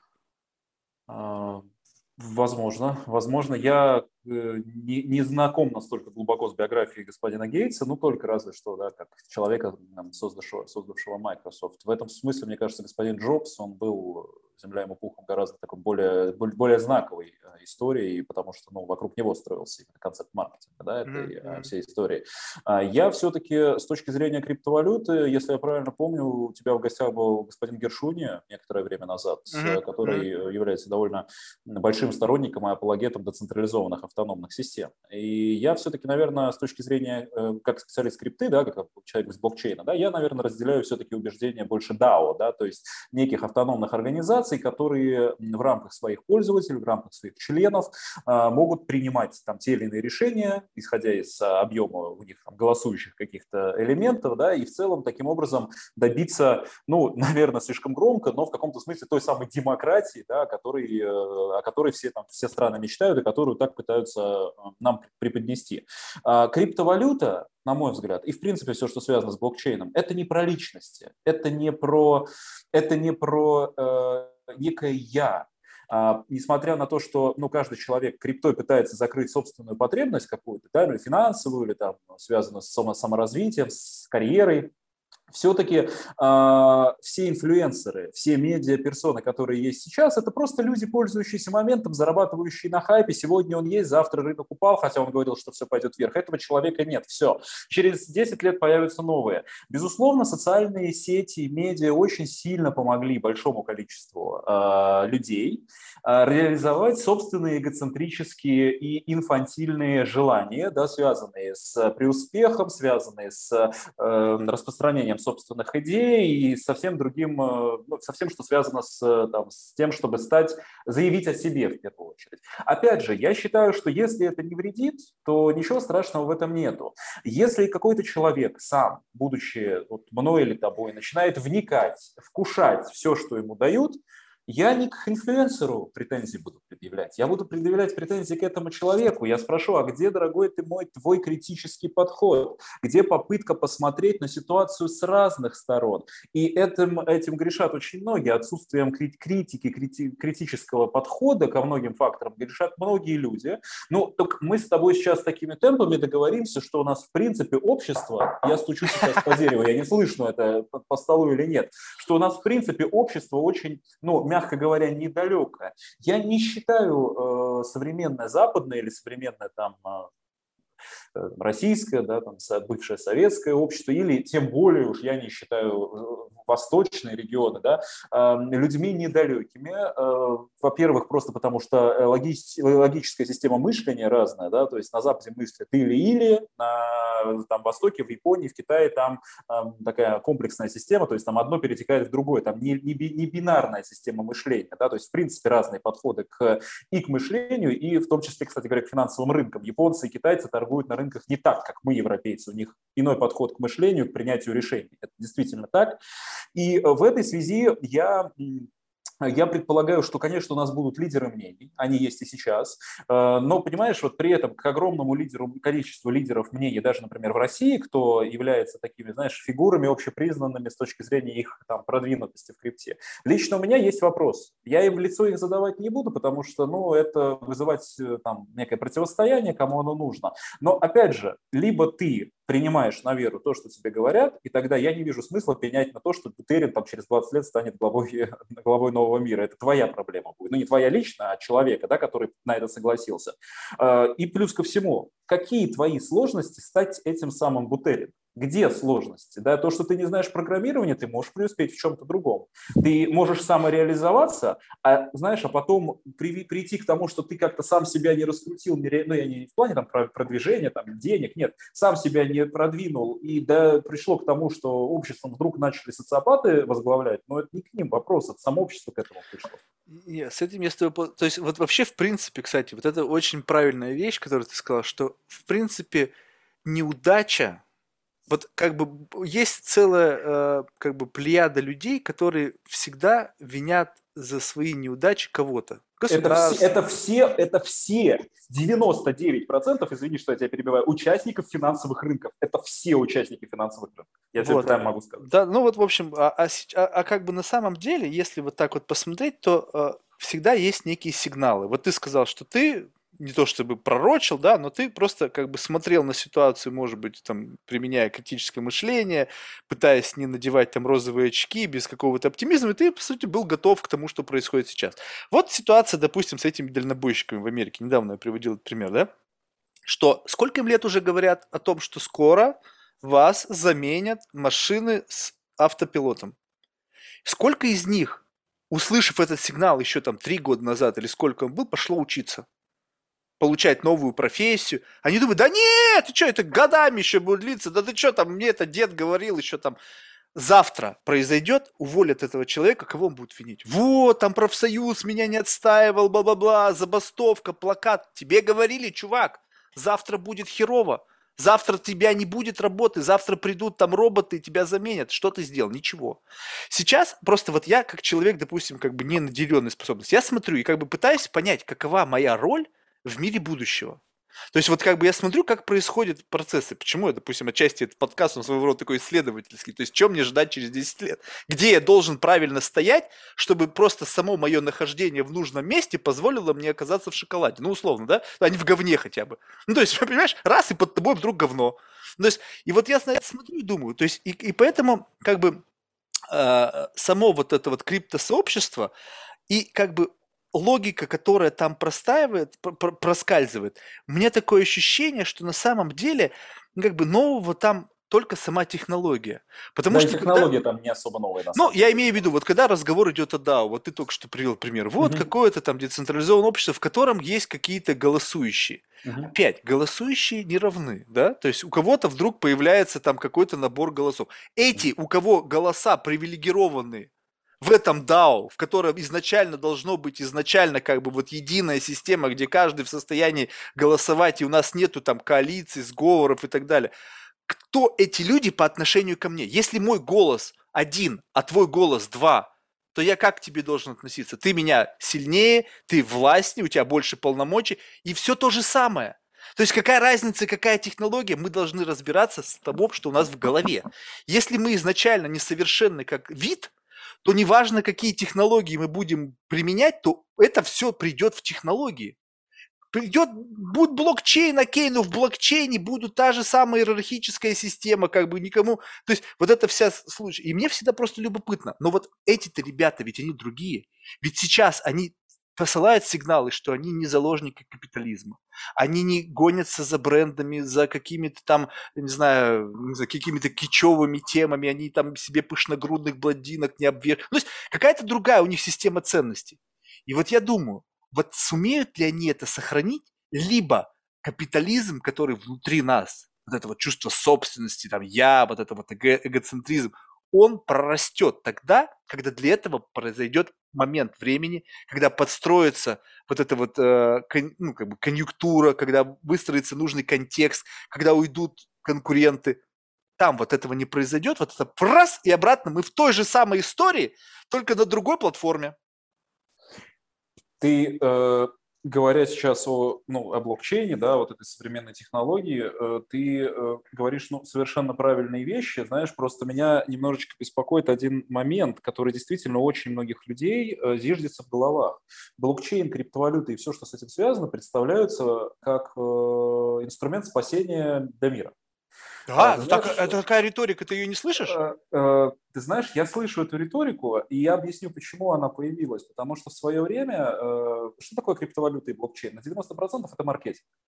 Это продать продукт, на 95 даже процентов. Ну, Технологии да, там так, знаешь, блокчейн, это, да, это технология, она нашла эволюцию свою в рамках IT-индустрии, но как бы не было сейчас блокчейна, сильно ничего в мире у нас хуже, у нас бы с тобой жизнь точно не стало. Mm-hmm. Ну, может быть, лучше не было, но хуже не стало. А, в свое время задача маркетинга главное у всех криптопроектов, и на самом деле даже киты, которые сейчас там, единороги, точнее, криптовые, они сейчас есть, а, они, тем не менее, ну, даже тоже начинали с этого. Э, криптовалюта сейчас решит все проблемы. Мы сейчас на криптовалюту интегрируем в экономику, в политику, государственный аппарат на криптовалюту, все в блокчейн, все через блокчейн. Блокчейн – это будущее. Это был маркетинг. Сейчас вся текущая тема продолжает двигаться в этом же ключе, да, что сейчас блокчейн решит э, проблемы, которые сейчас э, есть. Отчасти блокчейн может улучшить экономическую ситуацию, но проблемы, которые сейчас есть, например, в экономике, они вызваны не не, э, скажем, самими экономическими формулами, да, или там отсутствием, или наоборот превосходством денег у какой-то страны, они вызваны социальными изменениями и сменой парадигмы, в первую очередь, исходя из того, что сейчас в социуме у людей происходит. Поэтому блокчейн он человека поменять не может. Ну, то есть э, здесь эта вещь абсолютно несоизмеримая. И на мой взгляд, на мой взгляд, ты совершенно прав, что концепция сегодняшнего капиталистического мироощущения, она абсолютно однозначно реализуется в блокчейне в будущем, абсолютно однозначно, потому что человек, его психология, его модель поведения, она никуда не денется. И человек будет это реализовывать, в том числе через новые технологии, решать какие-то свои насущные проблемы сегодняшнего дня. Но я еще раз подчеркиваю, что современные компьютерные технологии, позволяющие там, получать доступ моментально к любой информации, если, конечно, ее не блокируют в какой-то стране, да, а, пользоваться там возможностями финансовыми, да, которые предоставляются сейчас более, более, наверное, эффективными, нежели классическими. Все это не имеет никакого отношения, никакого отношения отношения с будущим, с, с, с, миром завтрашнего дня, в том смысле, что это не создаст основу для развития будущего народа или будущих стран, будущего мира. Сейчас дали нам разработчики, айтишники, ребята, красавцы, дали нам инструмент, чтобы мы могли решить проблемы сегодняшнего дня, насущные проблемы. В будущем блокчейн э, будет ну, иметь место быть как э, инструмент, ну, позволяющий действительно улучшить многие аспекты, включая там, и качество, там, логистику, и экономику, и финансовые платежные системы, безусловно. Но не надо ждать от того, что современные компьютерные технологии кардинальным образом изменят нашу жизнь и наше мироощущение. Все всегда будет начинаться с меня, с тебя, с каждого человека в отдельности. Mm-hmm. Если каждый человек в отдельности э, не будет работать над собой, конечно же, и в рамках блокчейна блокчейн-технологии мы получим, мы по сути получим то, что ребята, которые сейчас хорошо себя чувствуют и становятся профессионалами в крипте, да, они просто в дальнейшем а, создадут похожие, э, вот ты примеры приводил, да, там э, войны между юридическими лицами, корпоративные войны и прочее. Все то же самое будет только в крипте. Mm-hmm. Ну, просто потому что э, а, крипта, она тоже, ну, если говорить о такой более капитализированной, да, крипта, она тоже не бесконечна, да, и всем ресурсов в любом случае не хватит, и понятно, что как только на рынок крипты выйдут киты, современные киты, а у них сейчас есть проблемы, почему они не могут это сделать, но эти проблемы тоже будут решены. И как только на этот рынок выйдут киты, они выйдут со своим а, мироощущением, со своим пониманием. И ребята, которые сейчас представляются, возможно, как э, некие такие э, ну, лидеры, да, какие-то такие, которые на вершине стоят. Превратятся в мальков. А да, они превратятся в мальков точно так же. Появится, но, но пойми, это всегда так было, это история. И неважно, это 13 век, 19 или 21 с блокчейном. Так было всегда. Поэтому ждать, что блокчейн нас с тобой ну, убережет. Не, я, я-то как раз и не жду, понимаешь? И поэтому я и задаю эти вопросы, потому что мне пытаются продать, что это такая silver bullet. Она нас от всего спасет. И я говорю, что, ребята, нет. И вот Тебе тут у меня вопрос. Продать, да. Вот вопрос очень такой, знаешь, э, я довел до белого коленя девушку замечательную из Сбербанка, uh-huh. задавая ей один и тот же вопрос, она в конечном итоге просто как мне даже дико неудобно перед ней. Ну, в общем, э, смысл в том, она пыталась сказать то, что, в принципе, сказал сейчас я. Единственное, что как бы она это говорила, говорила, и на этом останавливалась. Она сказала, что покуда не изменится общество само по себе, не изменятся ценности людей, сама система, не возникнет общество социальной справедливости, технологии всегда будут как бы те, кто владеет технологией, будут управлять миром. Такой совершенно понятный постулат. Но я ее спрашиваю, слушай, ну а что должно произойти, чтобы человек изменился?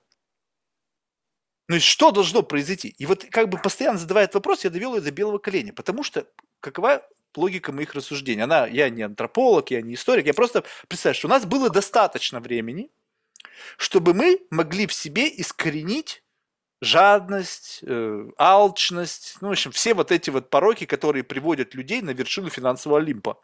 Так? Какое-то желание достигать, стать самым умным, самым успешным, ну и так далее. И как бы, и тут куча всяких технологий, интернет, блокчейн, неважно что. Но сами люди внутри этих технологий начинает просто использовать их как инструмент для достижения своих целей. И неважно, что там. Так вот, как бы, чтобы вот это изменилось, нужно, чтобы изменился человек. Но каковы, но я не вижу этих предпосылок для изменения. Ну, то есть, как бы, вот говорят о том, что вот, как бы, мы же стали лучше, да, там, мы там не убиваем друг друга, посмотрите, там, на времена, там, средневековья, там, мочили с утра до вечера, кровь лилась ликой, мы же стали лучше. Ну, окей, мы стали лучше. Но мы просто поняли, что для того, чтобы достигать своих целей, не обязательно мочить и рубить головы. Можно делать просто все несколько эффективнее, умеешь. Не... Но от этого не значит, что от этого никто не страдает. Это все равно происходит за счет других людей, которые как бы 90% оплачивают удовольствие, там 10%, да? Ну, то есть как бы объективно, что изменилось-то? Ну, то, что твоим голову не отрубили, ну окей, ну он как бы твой условный раб. Ну, то есть ты как бы, его, все его существование призвано только к одному, чтобы у тебя там наверху жилось кайфово. И таким, как ты, все нормально, у меня с этим отношений никаких нет. Я сам в какой-то мере такой, да, то есть я сам где-то паразитирую на обществе и там так далее. Но как бы, ведь говорят о том-то идеологи нового времени, что мы когда-то будем жить в обществе социальной справедливости, где блокчейн позволит перераспределять блага и так далее. Я думаю, как? Ну, то есть как? Перераспределила, и дальше что? А дальше это обратно собралось в определенных руках. Ну, то есть, вот, я не знаю, ты сейчас, э, может быть, меня поправишь, у меня такое ощущение, нужно дисклаймер сделать, либо я это сам себе придумал, либо мне все-таки кто-то, когда был курс экономики, мне сказал, то есть тут есть вероятность, что я это напридумывал, что был условно такой ментальный эксперимент проведен кем-то, что если взять и разделить все блага мира пропорционально между всеми его населяющими, то через какое-то время происходит, произойдет все равно аккумуляция не, не в тех же руках, но в одних руках всего вот этого блага. И опять останутся бедные, и опять будут супер богатые. И этот процесс не изменить. А если ты богат и влиятелен, соответственно, другие как бы находятся в состоянии, мы не можем оказаться в общей социальной справедливости. Тогда вопрос, как мы можем прийти к обществу социальной справедливости, когда генетически мы вот такие вот эгоисты, фрики, там, не знаю, как угодно назови. Как вытравить из себя вот это вот дерьмо? Отличный вопрос, на самом деле. Ну, если расценивать э, жадность, э, алчность и прочее как негативные факторы, Ну, потому что, например, Гордон Гекко в фильме «Уолл-стрит» сказал «Greed is good». Greed was. Замечательная цитата. Но это, это, это тоже имеет место быть. И нельзя... Это часть нельзя прогресса. Не, да, я к тому веду, что нельзя э, э, рассматривать, на мой взгляд, э, негативные те факторы, о которых ты говоришь, да, нельзя рассматривать их э, только под одним углом. Потому что в том числе и эти факторы тоже влияют на эволюцию человека. Естественно, естественно. А, по поводу есть, ну, у меня есть э, две, э, две, две идеи. Одна идея шутейная, это то, что с нынешнюю версию матрицы пора перезагружать, потому что тут не, не, не пошло, но реально не пошло, и надо резет сделать. Но мы как бы зашли туда, куда не хотелось бы заходить, да, COVID, э, который, очевидно, да, не имеет никакого отношения там к, к там, биологическим заболеваниям и прочее, да, все вот эти приколы и военные противостояния, которые нас сейчас проходят и которые нас ждут. Ну, очевидно, что, очевидно, что не учимся мы на ошибках, мы не учитываем историю, а, как говорят у нас в профессоре, history repeat itself, да, то есть история mm-hmm. имеет свойство быть самоподобной, да, каким-то образом повторяться. А при этом, ну, все-таки нужно учитывать, да, что я всегда поправляю своих коллег, которые говорят, что история повторяется. Она не повторяется, она имеет свойство самоподобия, то есть она подобна себе прошлой, но тем не менее с определенными новыми, а, новыми аспектами. Технология блокчейна и криптовалюты – это точно не то, что позволит эволюционировать общество. Однозначно. Это технологии, решающие проблемы сегодняшнего дня. Э, крипта, крипта появилась как э, ответ на абсурдную и, к сожалению, на тот момент безвыходную э, политику смягчения Федеральной резервной системы и крупными мировыми банками в том числе. Они воспользовались последним э, рубежом печатания денег, включения печатного станка, господин Бернанки, так называемый Бен, Бен Хеликоптер, да, как его в то время называли. Они пошли по пути ослабления ДКП, насколько это возможно, прекрасно понимая, к чему это приведет. Раздутая ликвидность, перекосы в экономике, инфляция полезла. Ну, вот сейчас они вынуждены будут снова ее ужесточать, и, очевидно, очень сильно, очень сильно нас потрясет в ближайшие 2-3 года, да, это на уровне, знаешь, турбулентность будет на уровне, если там, э, не знаю, через Южное море лететь, примерно то же самое, да, там будет очень, очень сильно нас трясти, грубо говоря, лучше пристегиваться. Блокчейн и крипта – это вопрос сегодняшнего дня, вопрос того, какая технология и что нам может э, дать э, там, переход немножко в другую сторону эволюции, да, мне очень в этом отношении, ты знаешь, нравится исследование, я, к сожалению, сейчас запамятовал имя, это э, профессор Римского университета в Италии, он антрополог как раз-таки, да, и он э, написал в свое время замечательную книгу и замечательные статьи он писал в научные журналы э, о том, что общество, ну, безусловно, как и пишут всегда, общество меняется, да, и что э, в современном мире и в будущем, там, в ближайшее будущее, соответственно, а, люди будут переходить от а, физического, от физической реализации своего, своего внутреннего пожелания, ну, то есть, грубо говоря, от физического труда, где они могут что-то сделать, да, и каким-то образом заработать, к реализации внутренних творческих амбиций и внутреннего творческого потенциала. И он говорит о том, что 70-80% людей будущего будут зарабатывать, работать и чувствовать себя комфортно и безопасно с точки зрения, в том числе, социальной, там, э, этой экономической стабильности, да, просто потому, что они будут э, результат своего умственного и внутреннего творческого начала реализовывать в свое некое, там, назовем так, финансовое благополучие. Финансово очень грубо. Я не веду к тому, что люди, человек нарисует картину и, за, и продаст ее, за это заработать деньги. Но вот если совсем-совсем грубо, то это будет примерно так. А, а как ликвидность человека... вот этого вклада будет постоянно поддерживаться? Ну, то есть представь себе, что в моменте каждый что-то творит, что ему нравится, и всегда на это есть спрос, который позволяет ему жить. Да, да. А как, как вот эту ликвидность обеспечить? То есть а кто а оплачивает... Как, а как она сейчас обеспечивается, когда ты смотришь ютуберов с миллионными подписчиками, когда, ну не ты конкретно, да, а когда любой человек открывает Инстаграм и начинает листать супер там, популярных людей. Когда в Ютьюбе человек ведет канал, там 50 миллионов подписчиков, и каждый день человек приезжает домой, неважно, живет он во Флориде или в Норильске в России, открывает YouTube, садится с баночкой пива и начинает смотреть. Спрос на реализацию внутреннего творчества. Если человек сам не может его реализовать, ну, он будет, соответственно, 30%. Все понял. Но получается, все равно недовольны это останутся. То есть, получается... А какие же они недовольны? Они с радостью смотрят YouTube. YouTube, они с Блин, ну он смотрит, наверное, и мне сразу же, знаешь, это я помню еще в России, когда жил, там была какая-то передача, какая-то комедийная, там чувак с телевизором разговаривал и что-то злился. Я понимаю, пост... о чем-то я, я не, не смотрел, но тем не менее. Короче, как же эта штука называется? Ну так вот, мне кажется, э, ютуберы это Наша Раша, же... по-моему. Да-да-да-да-да-да, вот. И вот они вот так же смотрят и злятся. Представляешь себе, вот, допустим, сидит кто-нибудь, у которого там, не знаю, денег нету, сидит где-нибудь там в какой-нибудь там маленьком городке, там, перед крохотным телевизором, либо вообще на телефоне смотрит, чувак там себе очередную там Ламборгини купил, там на яхте с телочками заживает. Ты думаешь, что он получает в момент с этой пива удовольствие, он просто запивает свою горечь. Он ни хрена не счастлив. Он просто понимает, что это хоть как это, это его окошко в мир его иллюзий, в которых он может как бы соприкоснуться, закрыть глаза и представить, что это он там в этот момент времени, я не спорю с тобой, да, возможно, это действительно так, но в этот момент времени у человека внутри вырабатываются гормоны радости.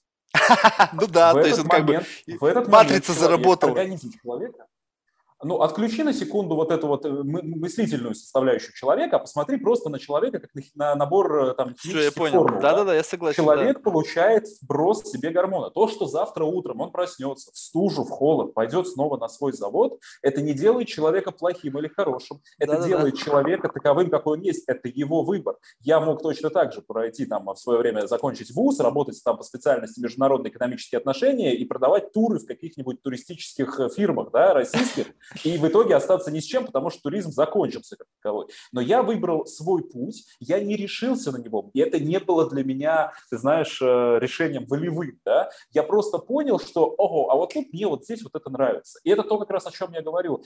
Человек, каждый человек, если он хотя бы на денечек остановит свой бег в колесе, как хомячок, да, если он на секунду хотя бы сядет один в закрытой комнате и скажет, спросит себя, Витя, Паша, Марк, Саша, неважно, ты что вообще делаешь? Ты куда вообще бежишь? Ты что? Вот как только это произойдет, многие люди начнут чуть-чуточку прозревать. И Слушай, если ты заметишь, если ты заметишь, извини, да, я просто закончу мысль, пока не убежал, никто в современном мире не дает людям возможности остаться наедине с самими собой. Делается все, чтобы они не могли заглянуть внутрь себя. И вот это действительно проблема. Слушай, ну вот это очень круто. Я, допустим, очень часто себе задаю вопрос этот, но мне интересно, кто на него отвечает. Вот ты, когда себе такой вопрос задавал, кто на него тебе ответил? Ну, то есть, понимаешь, это же какая-то некая субличность. А как ты можешь быть уверен, то, что эта субличность не является продуктом того социально-исторического культурного конструкта, который прошил тебя и дает тебе ответ, исходя из вот тех самых установок, в которых принято. Знаешь, как бы вот ты должен быть. И пошло. Что ты делаешь? Блин, по сравнению с, там, с такими-то с такими наборами, тебе надо делать вот это. И ты как бы раз и побежал. Ты вроде бы наедине с самим собой получил какой-то внутренний инсайт, а этот агент, живущий внутри тебя, ты не задумался даже о том, что он уже может быть пролечен.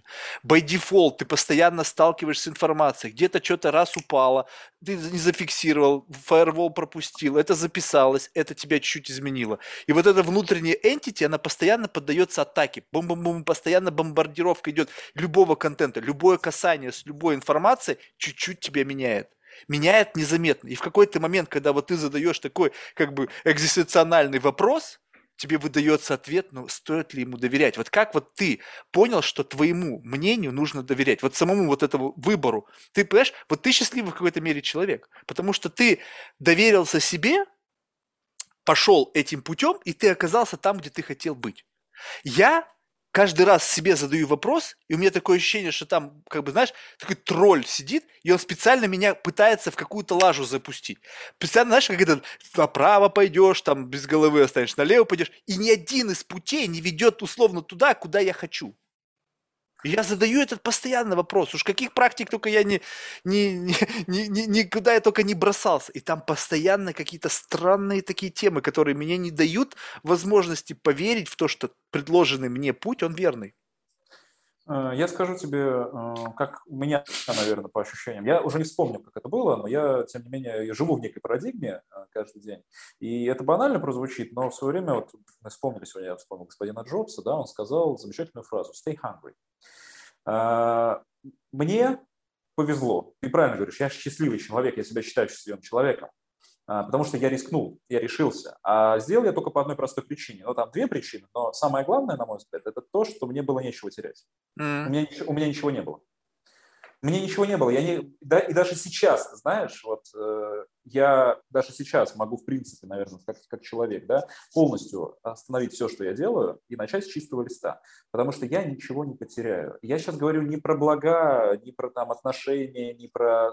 У меня внутри... Время потеряешь? А Сейчас ты об этом не думаешь, а где, тебе 30. А где, гарантии, а где гарантии, что я не потерял 14 лет последний, когда занимался финансовыми рынками? У меня до сих пор внутри живет, что я чего-то еще не дошел, я ничего-то не добился, я куда-то не пришел. Мне нужно еще каждый день постоянно чего-то добиваться, потому что мне всегда не устраивает мое текущее положение mm. относительно меня самого. Я если я сейчас ошибусь в каком-то бизнес-решении, мое качество жизни сильно не изменится. Но есть еще один маленький фактор, который будет и на меня играл роль, и будет играть роль в дальнейшем времени. Несмотря на то, что мы с тобой обсудили и проговорили про подрыв социальных институтов и прочего, на меня очень сильное э, влияние оказала моя семья. Я в первую очередь говорю про мать, э, которая э, при всем ее желание, чтобы я ну, там, получил образование, каким-то образом развился, да, ну, то есть как это принято в современном мире, она э, максимально была за все мои закидоны. То есть вот все, что я делал, моя семья меня во всем всегда поддерживала. Родственники, неважно абсолютно. Во всем, что касалось моего личного человеческого выбора. И следующее поколение, и я, когда стану, у меня будет моя семья, когда у меня будет ребенок, я абсолютно однозначно буду исходить из того, что лучше конкретно для этого человека, потому что любой там ребенок, неважно, там человек там, 2 года ему или 20 или 50, это человек, и он должен жить в первую очередь не так, как сказало общество, и не так, как принято, не так, как Нобелевский лауреат по литературе сказали, а так, как ему самому будет комфортнее. И я буду однозначно во всем на что он решится, но если не будем не брать криминал, конечно, вот, я буду однозначно во все, что он решится, буду ему оказывать поддержку, потому что нет и ни у кого нету гардером, как прийти к успеху, как заработать деньги. У нас есть только пути, по которым мы можем пойти, и, возможно, но не гарантирую какому-то личностному собственности ты и при этом не добьешься своей цели, на мой взгляд, в этом страшного ничего нет, потому что, черт возьми, ты все-таки шел по этому пути, ты много все-таки что сделал, потому что невозможно пройти путь и, в принципе, оставить после себя ничто. Ты однозначно где-то чего-то смог добиться. И в конце концов, ты прожил не скучную жизнь. Вот моя концепция такова, это все, что идет из семьи, и личное твое, твоя готовность сегодня закончить все, что ты делаешь, и снова стартовать. Да, это в каком-то смысле ну, crazy, да, как у вас говорят. Но, но, Не, ну это но, нормально. Но при этом, ну, это вот, это моя позиция. Опять же, я крайне субъективен в этом. Я за всех говорить не могу, я не инфлюенсер, да, я не несу эту идею в массы. И дисклеймер, господа, кто нас будет слушать, не делайте так, делайте по-своему, пожалуйста. Да-да. У меня, знаешь, тоже в этом отношении какая такая странная мысль в голове родилась? То есть вот изначально, а, как бы, а, одно время, я не знаю, как-то это, ну, возможно, это было всегда, но в одно время особенно стало звучать, что типа ты автор своей жизни. Ты в состоянии добиться чего ты хочешь, как бы, и вот, знаешь, и как бы успех – это выбор. И вы знаешь, я в какой-то мере, вот пролеченный вот этими мыслями, как-то жил так, и думаю, блин, я могу, по сути, построить свою собственную реальность. То есть вот манифестировать, что в этой самой реальности я достоин всего чего такого. И ты знаешь, а, как бы, конечно, может быть, это мой личный experience, что я, может быть, манифестировал себе реальность просто, в которой, как бы, я, ну, просто физически не смог оказаться, но потом в какой-то момент мне пришло такое мнение, что на самом вот важном, что вот в этот момент, мне кажется, звучит очень серьезное заблуждение, что нет вот представь себе, что вот э, все человечество это такой какой-то сложный организм, да, вот э, проще упростим. Это, допустим, MacBook. В этом MacBook есть процессор, есть крышка, есть фальш-панель, которая просто затыкает какое-то э, вот место, где завернут там шуруп. Вот почему ты решил, что ты процессор? Почему ты не решил, что ты вот эта вот заглушка создана исключительно для того, чтобы фасад, вот это вот его фальш-панель выглядела приятно, чтобы там не было отверстия, где закручивать. То есть вот кто-то внушил, что ты способен там свернуть горы и так далее. Блин, вот когда ты начинаешь рефлексировать и понимаешь, вот объективно, что в тебе есть, что тебе дает уверенность в то, что ты в состоянии вот там оказаться, там, где ты сам себе нафантазировал. Там, где ты подсмотрел в интернете, что есть там какой-то чувак с его там 150-метровой яхтой, и ты решил, что ты тоже можешь такое обладать.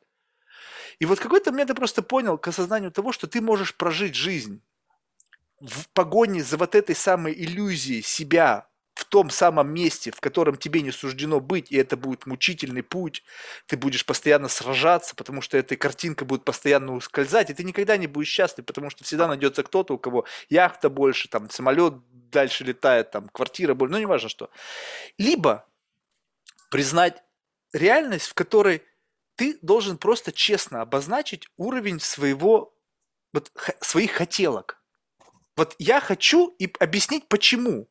Не вопрос потому, что надо, потому что у всех есть, а именно задавать каждый раз вопрос себе, ты это действительно хочешь? Если ты действительно да, этого хочешь, значит это фактор, определяющий уровень твоего комфорта. И вот если я, допустим, как-то сам для себя сформировал вот это представление об уровне комфорта, и я этого достиг, я не вижу смысла двигаться вперед. Ну, то есть зачем? Куда? То есть что, перенести себя на более, как бы вот вновь впуститься в погоню для того, чтобы новый достигнуть уровень бытового комфорта, ну как бы, а, а в конечном итоге что? Мне там тоже наскучит. Сто процентов наскучит. Где бы к уровне комфорта, вот так вот, ты же, ты же переходил вот вертикальный, казалось, первые какие-то достижения, ты думаешь, блин, я в шоколаде, как все здорово. Через какое-то время ты понимаешь, что это теперь твой новый, как бы, твоя новая константа, твоя новая ля камертона. Дзинь, и теперь это постоянно. Ты думаешь, блин, а может быть что-то другого добавить? И до бесконечности. И вот этот бег, как бы это и есть как бы жизнь. Люди называют вот бесконечным бегом. А с другой стороны, жизнь – это как раз-таки то, что происходит, когда ты останавливаешься. Это вот ты остановился, и ты наконец-то в состоянии использовать тот ресурс, который у тебя есть для того, чтобы жить. И поэтому вот эта вот философия, с одной стороны, я хотел услышать ее у многих людей из криптосообщества, которые как бы говорят о том, что они там ради того, чтобы жить и получать удовольствие от жизни. Но зачастую я слышу что это всего лишь просто способ той же самой капиталистической беготни, которая просто использует новые технологии. И поэтому я вот в целях, в рамках нашей беседы, я просто хотел услышать, а действительно ли как бы вот это вот, это вот то самое спасение? И слава богу, что ты мне сказал, что нет, что это все-таки маркетинг, и это попытка просто выйти несколько на другой уровень имплементации капитализма, и люди также будут несчастливы, и это не приведет ни к какому там дзену. В общем, все будет, все плюс-минус будет точно так же. И надо просто успокоиться и дать возможности продолжаться. Пусть музыка играет. Ну, да, как спешил мозговым, да, как, да. На самом деле, по поводу, по поводу позиции, ну, да, действительно, я, я считаю, что, ну, блокчейн, да, те, кто говорят, что, э, те, кто говорят, что они э, занимаются блокчейном, да, чтобы достичь, там, наконец начать жить, да, ну, господи, это надо ну, к психотерапевту, я просто не знаю, но это надо к специалисту обращаться срочно, причем к психотерапевту. Вот лично для меня крипта, я в крипте, ну, лет пять по-моему, да, около того. И я на крипторынок пришел по абсолютно... Я до этого вполне успешно работал на классических финансовых рынках, да, я работал в том числе в Европе, занимался управлением активами. Просто когда появился крипторынок, я для себя понял, что моя, скажем, э, модель работы, да, она предполагает, что э, потенциальная доходность от моих операций и от операций, если я буду управлять активами клиентов, она на этом рынке будет выше, то есть я, в принципе, смогу заработать больше.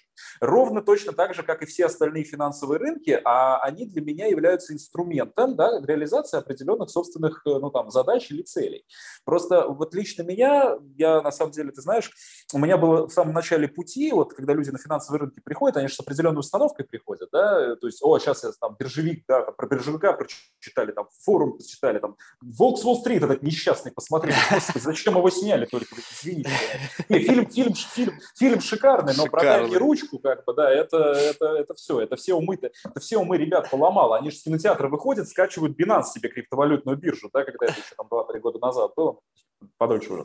Вот, а, я просто к чему веду. Лично я, когда начал, я хорошо помню себя 17-летнего, как ни странно, я хорошо помню свои ощущения. Мне, когда я узнал про биржи, и когда я, в принципе, узнал, что можно работать, зарабатывать, я никогда не видел себя миллионером-биржевиком, который там живет, там, летает по миру, на яхтах, который зарабатывает там на, на, на биржах. Я, может быть, э, ну, не, недооценивал себя в каком-то смысле, но я, когда узнал об этом, я такой, блин, о, а здесь можно, это интересно, ну, типа, это интереснее, чтобы сдавать выпускные экзамены, там, учиться в ВУЗе, это просто интересно. Это, знаешь, такой, ну, интерес, как человек начинает чем-то увлекаться. Ну, и потом так получилось, что это засосало. И э, при этом, при этом у меня никогда не было у себя в голове уверенности, ни ранее, когда я занимался работой на классических рынках, ни сейчас, когда я занимаюсь криптовалюте. У меня никогда не было задачи заработать миллионы своими операциями или, в принципе, что-то зарабатывать. Моя главная задача – хорошо делать свое дело. Если я хорошо делаю свое дело, которым я умею, я считаю, что у меня будет финансовый результат.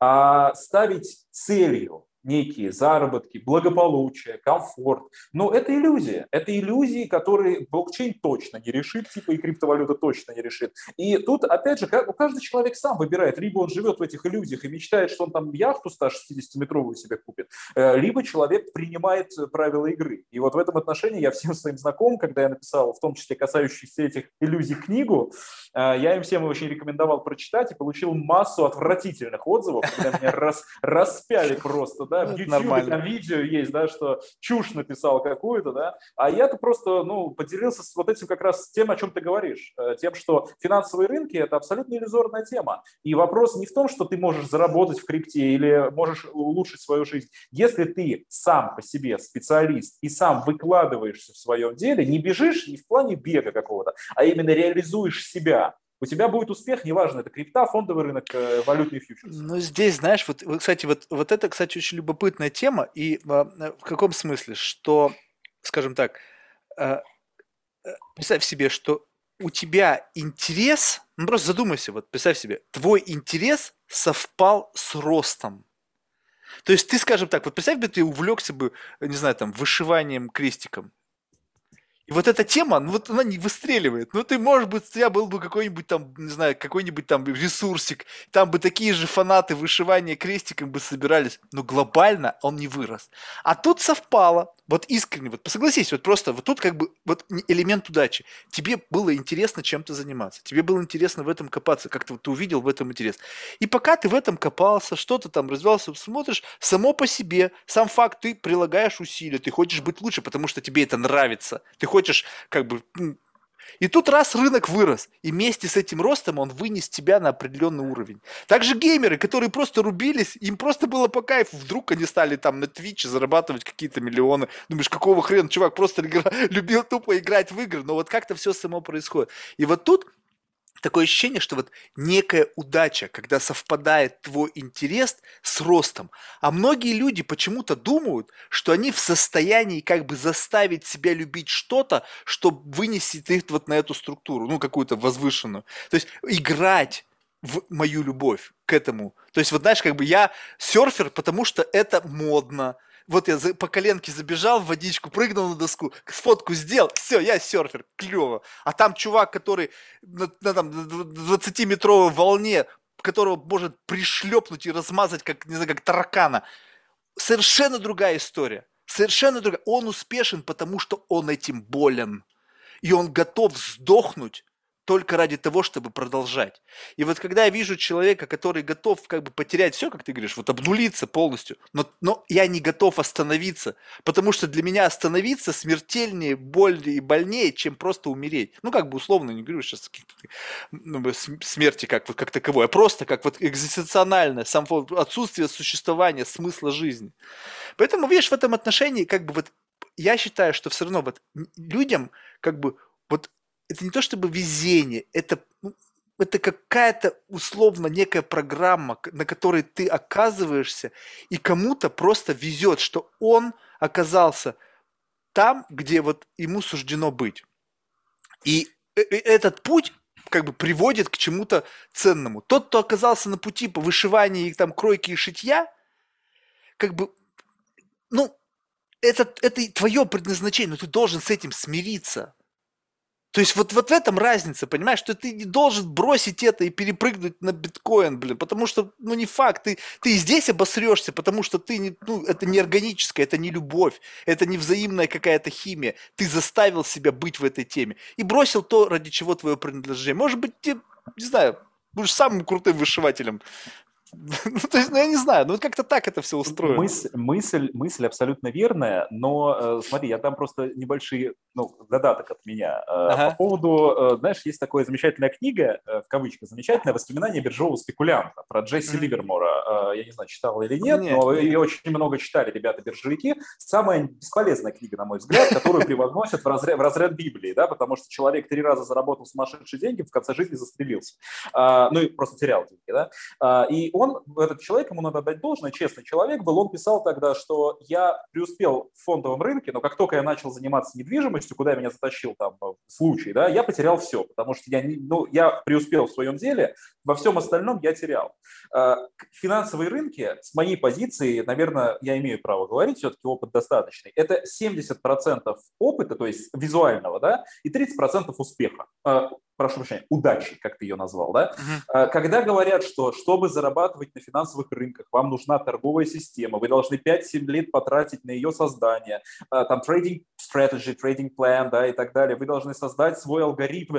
Это такая чушь, такая ложь на самом деле. Не существует никаких торговых систем, позволяющих жить, кайфовать, зарабатывать на финансовых рынках. Это иллюзия, которая, ну, она по, по объективным причинам на самом деле сформирована, у этого есть причина. Но, к сожалению, нету ответа на вопрос, как преуспеть там, там, там и там. Есть замечательная фраза, я ее очень люблю. Не надо путать бычий тренд с гениальностью. Когда все, когда все шикарно, когда все растет, не надо как бы думать, что ты молодец. Но ты знаешь, я вот хотел бы все-таки один момент сказать, который э, немножко ну, немножко, на мой взгляд, он будет таким ярким примером. Когда я начал свою работу в 2008 году, я э, открыл графики и начал там первые попытки на небольшие какие-то денежки, да, начинал работать, когда в мире происходил мировой кризис 8-9 года, и рынок валился, и все хоронили мировую экономику. Когда я пришел в крипту, биткоин с 18 тысяч долларов рухнул до 3 тысяч долларов. И я не могу сказать, что я пришел, повезло мне, потому что я пришел на какой-то взрыв, на какой-то хайп. Я пришел и херачил, я прошу прощения за выражение, да, сутки напролет, когда везде было плохо. Когда ты приходишь в сферу, которая взлетит, ну, летит, пушит, да, когда все круто, скорее всего, ты уже на вершине этой сферы, и, скорее всего, все очень скоро будет сдуваться. Ну, то есть, когда ты приходишь и думаешь, и начинаешь снимать сливки, этих сливок на всех не хватит. В любую отрасль нужно приходить, когда либо отрасль только зарождается, но а проанализировать и найти вот эту вот ту самую отрасль, в которой выстрелит там через 5-10 лет, ну это, ну, это, наверное, ну, единицы могут. Да, Блин, но ведь пришли те кто-то, вот я просто помню, я вот сейчас вот, я, я даже я сейчас свяжусь с этим чуваком, когда это начиналось, по-моему, ну 2 доллара стоил биткоин. Ну, пришли братья Гинкловс, которые вложили дофига миллионов долларов и но... стали миллиардерами они, они пришли, рискнули деньгами, мы все проиграем, но стали... Нет, я к чему веду? К тому, что, ну, здесь еще фактор риска, конечно, вопрос твоей толерантности к риску. Ты можешь сейчас вложить все свои деньги в крипту, если ты веришь, что она будет стрелять в дальнейшем. Но ты для этого должен как бы разбираться в вопросе. Если ты ищешь. Сейчас уже как раз-таки ты не можешь себе это позволить, потому что тогда ведь явно они не все вложили. Блин, что, винкелбоссы все свое бабло до последней копейки, то, что они от, отжали от Цукерберга, вложили в крипту, да никогда не поверю. А, это, очевидно, это очевидно. Я, я, я не к этому веду, я не потому что они все поставили на эту отрасль. Тогда просто это вообще ничего не стоило, и они решили, хер с ним, у нас бабло есть, вот как ты сказал, важно, чтобы ты не был голод когда ты занимаешься на финан... работаешь на финансовых, если ты не голоден, если там что-то происходит, вот, кстати, вот у меня вот есть моя личная философия. Мне всегда спрашивают, Марк, там, знаешь, какие-то бывают ребята, вот кто там день, вот у тебя, вот что, куда ты складываешь деньги, помимо там недвижимости и остального? Я говорю, ребята, знаете, я не буду говорить вам, не потому что это какой-то секрет, не потому что я какую-то магию нашел, абсолютно нет. Я просто знаю, что вы начнете спорить, вы подбросите мне геморрой, вы подбросите мне nightmare, и я уже сжился с этой мыслью. То есть у меня как-то это худо-бедно, что-то там работает. То есть я, я это со, с этим риском уже смирился. И мне пить есть не просит, я живу. Если завтра этого не станет, ну, блин, будет очень жалко, конечно. Но в целом я не умру. И вот когда винкелвосы с их наследственными там капиталами, они никогда не были бедными. Получили бы было, которое, в принципе, на них слетело просто, как бы, знаешь, как бы с, с неба. Ну, что-то там Цукербергу там они вменяли, он заплатил им бабло. Ну, окей, давай там положим сколько-то вот в эту херню.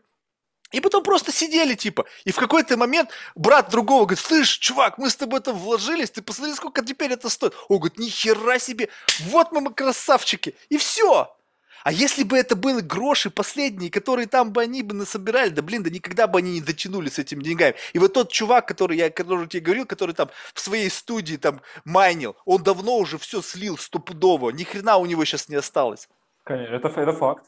Это факт. Я привел братьев да, знаменитых не э, потому, что да, они из ничего сделали там свое состояние. Нет, я говорил о людях, которые вовремя успели заметить вот этот надвигающийся тренд. Э, люди, э, я, ну, я слабо себе представляю там сотые доли процентов тех, кто досидел до 20 тысяч долларов, и тех, кто досидел там до там, 60 тысяч долларов. Их еще меньше, только если мы не будем брать каких-то там прям холдеров, да, ребят там типа э, там Теслы, там понятно, что они попозже входили, но тем не менее. Э, вопрос-то в чем? Э, криптовалюта это не про сказку, когда ты из ничего становишься кем-то. Это, это не тот инструмент. Криптовалюта, еще раз подчеркну, это инструмент решения проблем и вызовов сегодняшнего дня. Для кого-то это инструмент вывести деньги за рубеж, пока санкции и банки закрыты. Для кого-то это инструмент реализации собственных каких-то внутренних потребностей, неважно, профессиональных, либо какой-то эго, либо influence, либо что угодно. Для кого-то это исследование, для ученых, например, да, для тех, кто пишут там диссертации, мудрые люди, это исследование. А, и, в принципе, финансовые рынки, в чем их плюс? Это не только и не столько про заработать дофига и покрыть все свои нужды. Это про то, что это инструмент, позволяющий каждому человеку в отдельности реализовать абсолютно разные возможности и разные желания, которые mm-hmm. есть у человека. Кто-то хочет стать известным трейдером, да бога ради, ну, получится, не знаю. Кто-то хочет денежки чуть-чуть себе, там, 200 долларов сверху подзаработать, блин, будет вообще в счастье ходить. Кто-то хочет э, стать известным писателем, да, и пишет там о там, финансовых рынках, да, а кто-то там хочет, извини, там, девочке понравится, например, да, такой глупый пример, да, и вот он сидит... Что э, глупый? Для многих это нафига не глупый, это драйвер их жизни.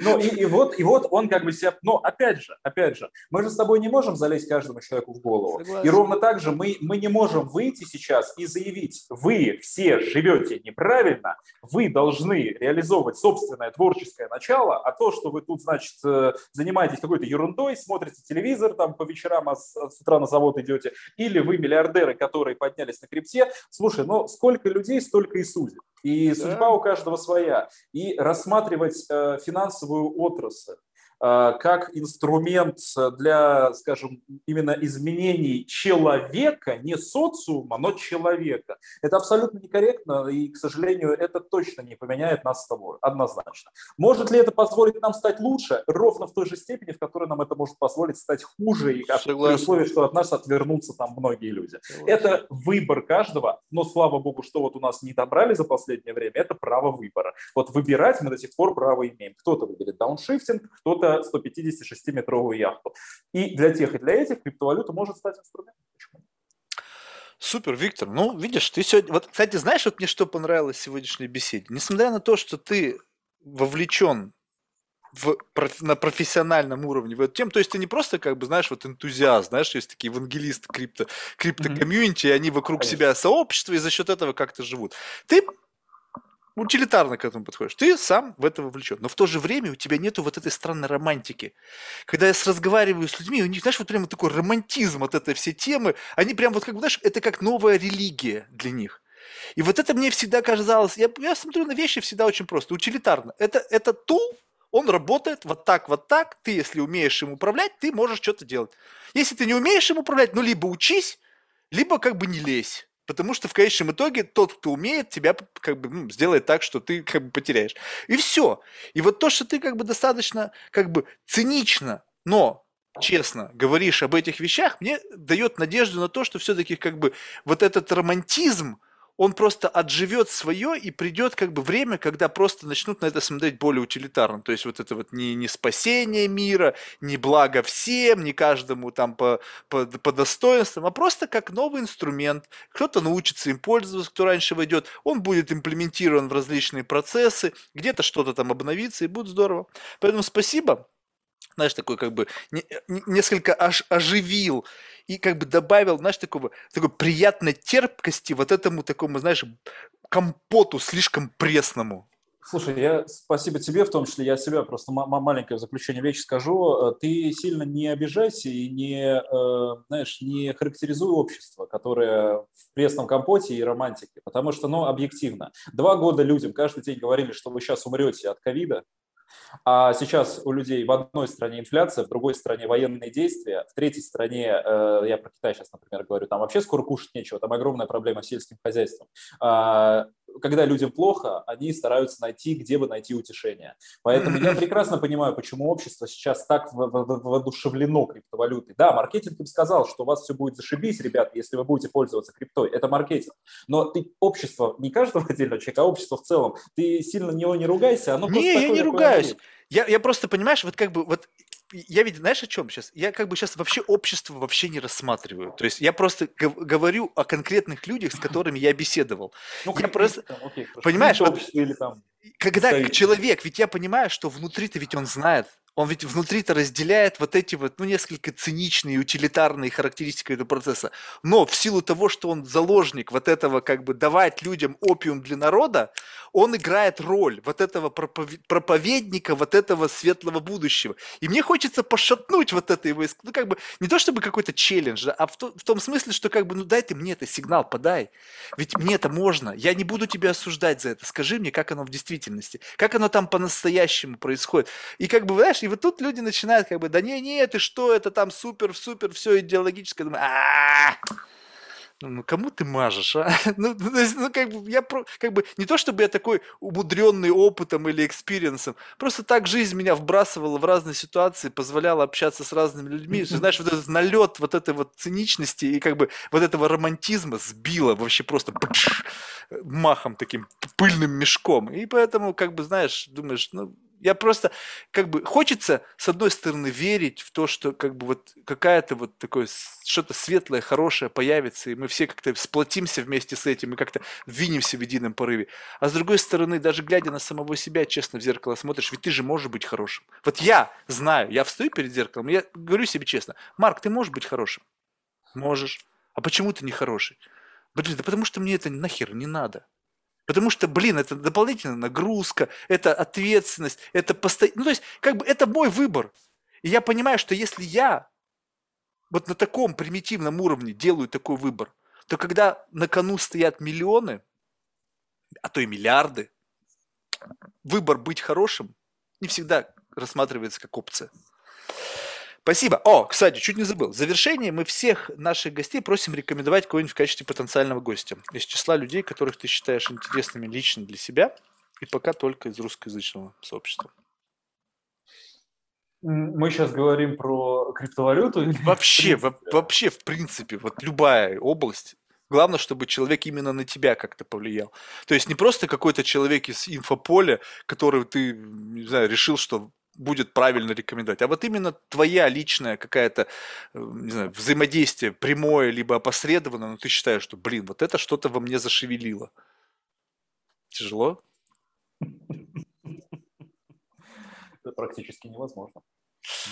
А, я поясню, почему такая театральная пауза. А, а, потому что эм, я э, не могу сказать, что э, кто-то наверное, на меня как-то повлиял э, или э, и очень сложно сформулировать, э, чтобы ну, сейчас постараться не выглядеть глупо. Дело в том, что я не могу дать рекомендацию про кого-то или сказать что-то хорошее или там наоборот нехорошее про кого-то. Пофиг, какая разница. Потому, Просто кто-то раз всплыло в голове потому, и все. К сожалению, сейчас у меня никто не ну, окей, в голове. Ну, ладно. Э, Э, Если я, потом я, не, всплывет, деле, можешь поясню, написать. Поясню в, чем, поясню, поясню, в чем концепция. Это концепция, да, я напишу обязательно, я подумаю. А, я просто, наверное, в каком-то смысле э, думаю сейчас, пытаюсь найти кого-то, кто мог бы э, не просто там что-то да, сказать, а кто мог бы поделиться там неким, чем-то полезным в первую очередь. Да? И понятное дело, что... Но... Ну, а. Ну, видишь, тут, тут у меня-то вопрос-то такой, знаешь, эгоистического плана. Мне-то просто нужен интересный собеседник. Кому он там какие ценности может там какую ценность создать для каких-то слушателей, мне как бы вообще пофиг. А в силу того, Слушай, что... Марк, я... при всем уважении, я 14 лет сижу и смотрю монитор. Я а? не общаюсь с людьми. Моя работа – это решать вопросы с э, финансовыми рынками. Но ну, ты оказался отличным с... собеседником при всем при этом. Почему я тебе а... говорю, что ты не создал для меня область социопата? У меня реально, вот, кстати, вот в завершении, у меня был один гость, ты знаешь, ведь получилось так, что как бы вот он просто в какой-то момент... Я просто не смог с ним разговаривать. Ну, то есть я просто понимаю, что вот как бы нету коннекшена. То есть вот настолько как бы мы разные люди, потому что ну как бы невозможно то есть он вот реально как бы, он ожидал от меня, что перед ним будет такой же нерд, знаешь, вот такой же из, из, там, из какого-то вот мира, и мы там какими-то на таком глубинном, понятном только нам, там, каким-то джедаем уровне будем что-то обсуждать. И тут я, который вообще ни хрена не понимает, куда, как я здесь вообще оказался. Поэтому ты блестящий собеседник. Э, спасибо большое. Давай договоримся. Я обязательно подумаю, э, чтобы не оставлять э, незаконченно, чтобы точку поставить на этом вопросе. Я обязательно подумаю. Вполне возможно, просто сегодняшний вечер пятницы, два часа, ты понимаешь, да, что в голове сейчас скорее не имена, да, а вопросы, что там у меня, потому что я два часа не проверял рабочую почту. А. Это, это, это меня сейчас, это меня сейчас на самом деле забивает голову больше, чем фамилии тех, кого я могу порекомендовать. Окей. Все, давай, беги, проверяй почту. Все, спасибо. Спасибо огромное за общение. На связи.